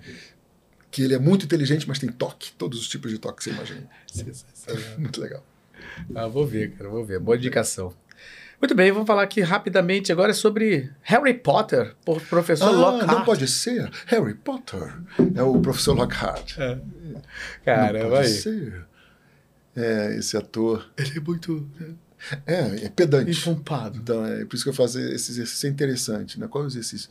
É, levantar o perfil do personagem, né? É. Baseado te leva lá pro dia de É, ele era um 7-1. Uhum. Ele fingia que era. Né? Então tinha essa frase: não pode ser Harry Potter. Então, essa coisa também não pode a gente cair no, no, naturalismo, às vezes é fácil, né? Então, fazer tudo como se fosse um carioca e tal, não é legal. Porque ah, para o caso específico é assim. Né? É britânico, é. né? Então a gente tem que viajar no, no, no universo é, da coisa. É. E né? tem um comportamental que te é, leva para isso. Tem, leva para isso. Então a gente é. tem que viajar também. Né? Porque hoje em dia tem umas, umas adaptações. Eu quero fazer você um fala mais obrigado. Fala aí, fala aí, parceiro. não, e ninguém, não, parece que não existe mais a palavra obrigado. Não, ninguém fala obrigado, só fala valeu. Não, não tem muita gente que fala obrigado. obrigado ah, não se fala sim. Inventou, inventaram-se que ninguém fala assim. É, eu de vez em quando assim, falo. Sim. Às vezes, será que é a dublagem que já. Às vezes fala é, mas às vezes fala sim também. Então existem uns falsos dogmas assim que. É. Tudo depende do contexto. É, ali, né? é, exatamente. Legal, Harry Potter. Fiz também o Olho Tonto, substituindo aí o nosso querido Renato Rosenberg. Ah, tá bem. É, acho que ele fazia, teve alguma situação e eu fiz também um pouco. Uhum. Olha aqui, ó. Homem-Aranha, personagem do Dr. Kurt Claro. Ah, o lagarto. Pobre Peter Parker. Caraca. Né, Ele falava uma vozinha. É, exatamente, isso aí. O Lizard, lagarto. Caramba, altos personagens, hein, cara? Muito É, legal. Legal. Mas você, quando, eu, quando, quando eu comecei a ver, eu falei, nossa. Não, é bom que eu não, eu não lembrava das é coisas. muita né? coisa, você fez muita coisa, Claro, pelo amor de né? Deus. Natural. É, muitas coisas legais, né? Bacana isso. É, tinha umas coisas legais, tinha umas coisas legais. Cara, impressionante. Falamos, falamos sobre alguma coisa que eu possa, possa não ter falado? Não, não, Não. não, Acho que a gente falou Lembra tudo. sobre De Primo Cruzado até o.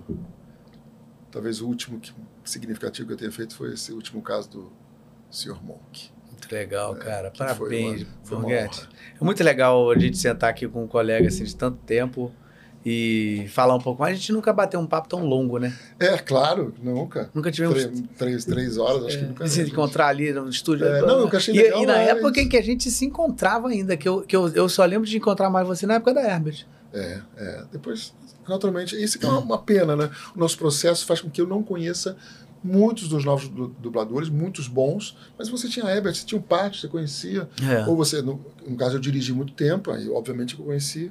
É. Então, dirigindo, oi, tchau, a pessoa entra, sai. É.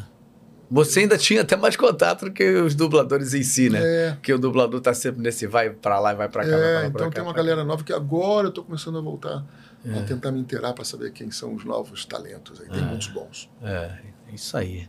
Borghetti, queria te agradecer muito, eu que te viu, agradeço, pela foi muito presença aqui. gostoso, muito, Muito legal, legal. a gente poder falar, desfocar, É. né, ampliar, né? Que bom saber um pouquinho mais. Já sabia de várias coisas que a gente conversou aqui, mas saber mais profundamente algumas coisas. Achei muito bacana.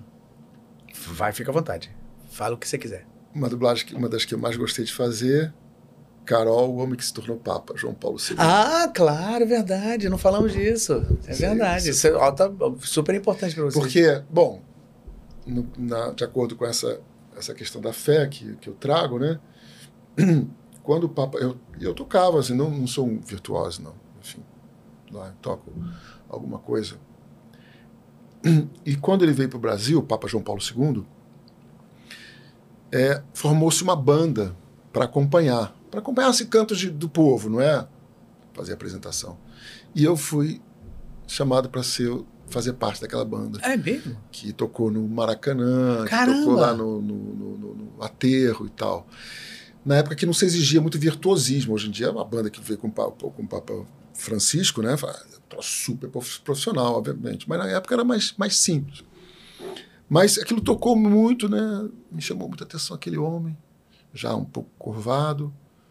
Tinha alguma coisa diferente nele, ficou marcado em mim, né? Uhum. Veio falar sobre um congresso sobre a família. Eu já era casado, fiquei assim, fiquei guardando aquilo no meu coração, né? Indo, entrando na Ebert, no corredor, vem o Peterson, já estava dirigindo, então já há um tempo mais, com um filme, de cabeça para baixo. A gente se esbarrou literalmente no corredor. Caramba. Ele, ah, ah, amanhã eu tenho que começar esse filme. Você pode? "P- Posso. Sobre quem? João Paulo II. Você pode fazer quem? O, o, o próprio. Eu falei assim. não precisa mais nada. Nossa senhora, que Muito legal. dramática. Aí eu- é a linha dramática, ele sofreu muito. Ele era ator, o próprio Carol Vatila. Era, é Voutila, verdade. né? Uhum. Era ator, muito, sofri, muito sofrido, mas não amargurado. Uhum. em que entrou né, pela Polônia, que é o país que se tornou comunista, de uma maneira muito não confrontando de frente. Ele foi entrando. E aquilo foi minado ali, o comunismo na, na Polônia, que não é originário da, da Polônia, um país hipercatólico. Né? E não um homem admirável. Legal, cara. Pô, que, que, que, que, que coisa, né? Presente Bateu ali na porta. presente. ali. Esqueci, Aqui, ó. que bom que Quer? lembrei. Ainda perguntou, né? Quer? Quer? Sim, né? Falei, o quê? Muito bom, gente. Antes da gente finalizar, queria lembrar, eu acabei não falando disso, a gente começou a bater um papo. Ó, semana que vem a gente vai ter um evento muito legal, vamos fazer aqui pelo nosso canal também, porque antigamente eu fazia um evento chamando as pessoas, vem dublar, né? A gente fazia num cinema, fechava um cinema e a gente chamava todo mundo para assistir um evento onde a gente fazia um concurso de dublagem, as pessoas vinham, dublavam, a gente escolhia pessoas na plateia. Pensando nisso, a gente resolveu fazer uma coisa agora nos moldes é, é, remotos. Então a gente vai fazer na- no dia 6 um evento chamado Vem Dublar de games, que já apro- aproveitar o Gustavo Nader, que está nessa onda aqui junto com a gente, para a gente vai escolher, vai fazer um evento que as pessoas vão vir para o canal, a gente vai escolher algumas pessoas, sortearão, sortearemos acho que três pessoas, se eu não me engano, e a gente vai fazer ao vivo a dublagem de alguns trechos de games com essas pessoas. Vai uma brincadeira para aproximar, trazer a gente aí para perto, para a gente fazer uma brincadeira e realizar um pouco do sonho das pessoas que querem é, tá nesse meio, mas que não estão, né? E tal, não é nada profissional, mas é pra gente fazer uma brincadeira. Então, a gente vai deixar aqui o link aqui na nossa descrição para você entrar, para você fazer lá um cadastro, para você entrar nessa brincadeira se você tiver afim, tá bom?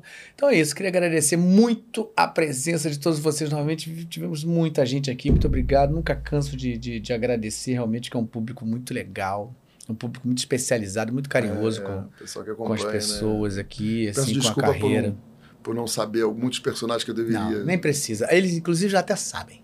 Inclusive, é isso que é barato, que eles sabendo disso, ajudam muito. Então, esse programa não conseguiria rolar se não fosse a ajuda desses espectadores tão especializados, que conhecem tanto.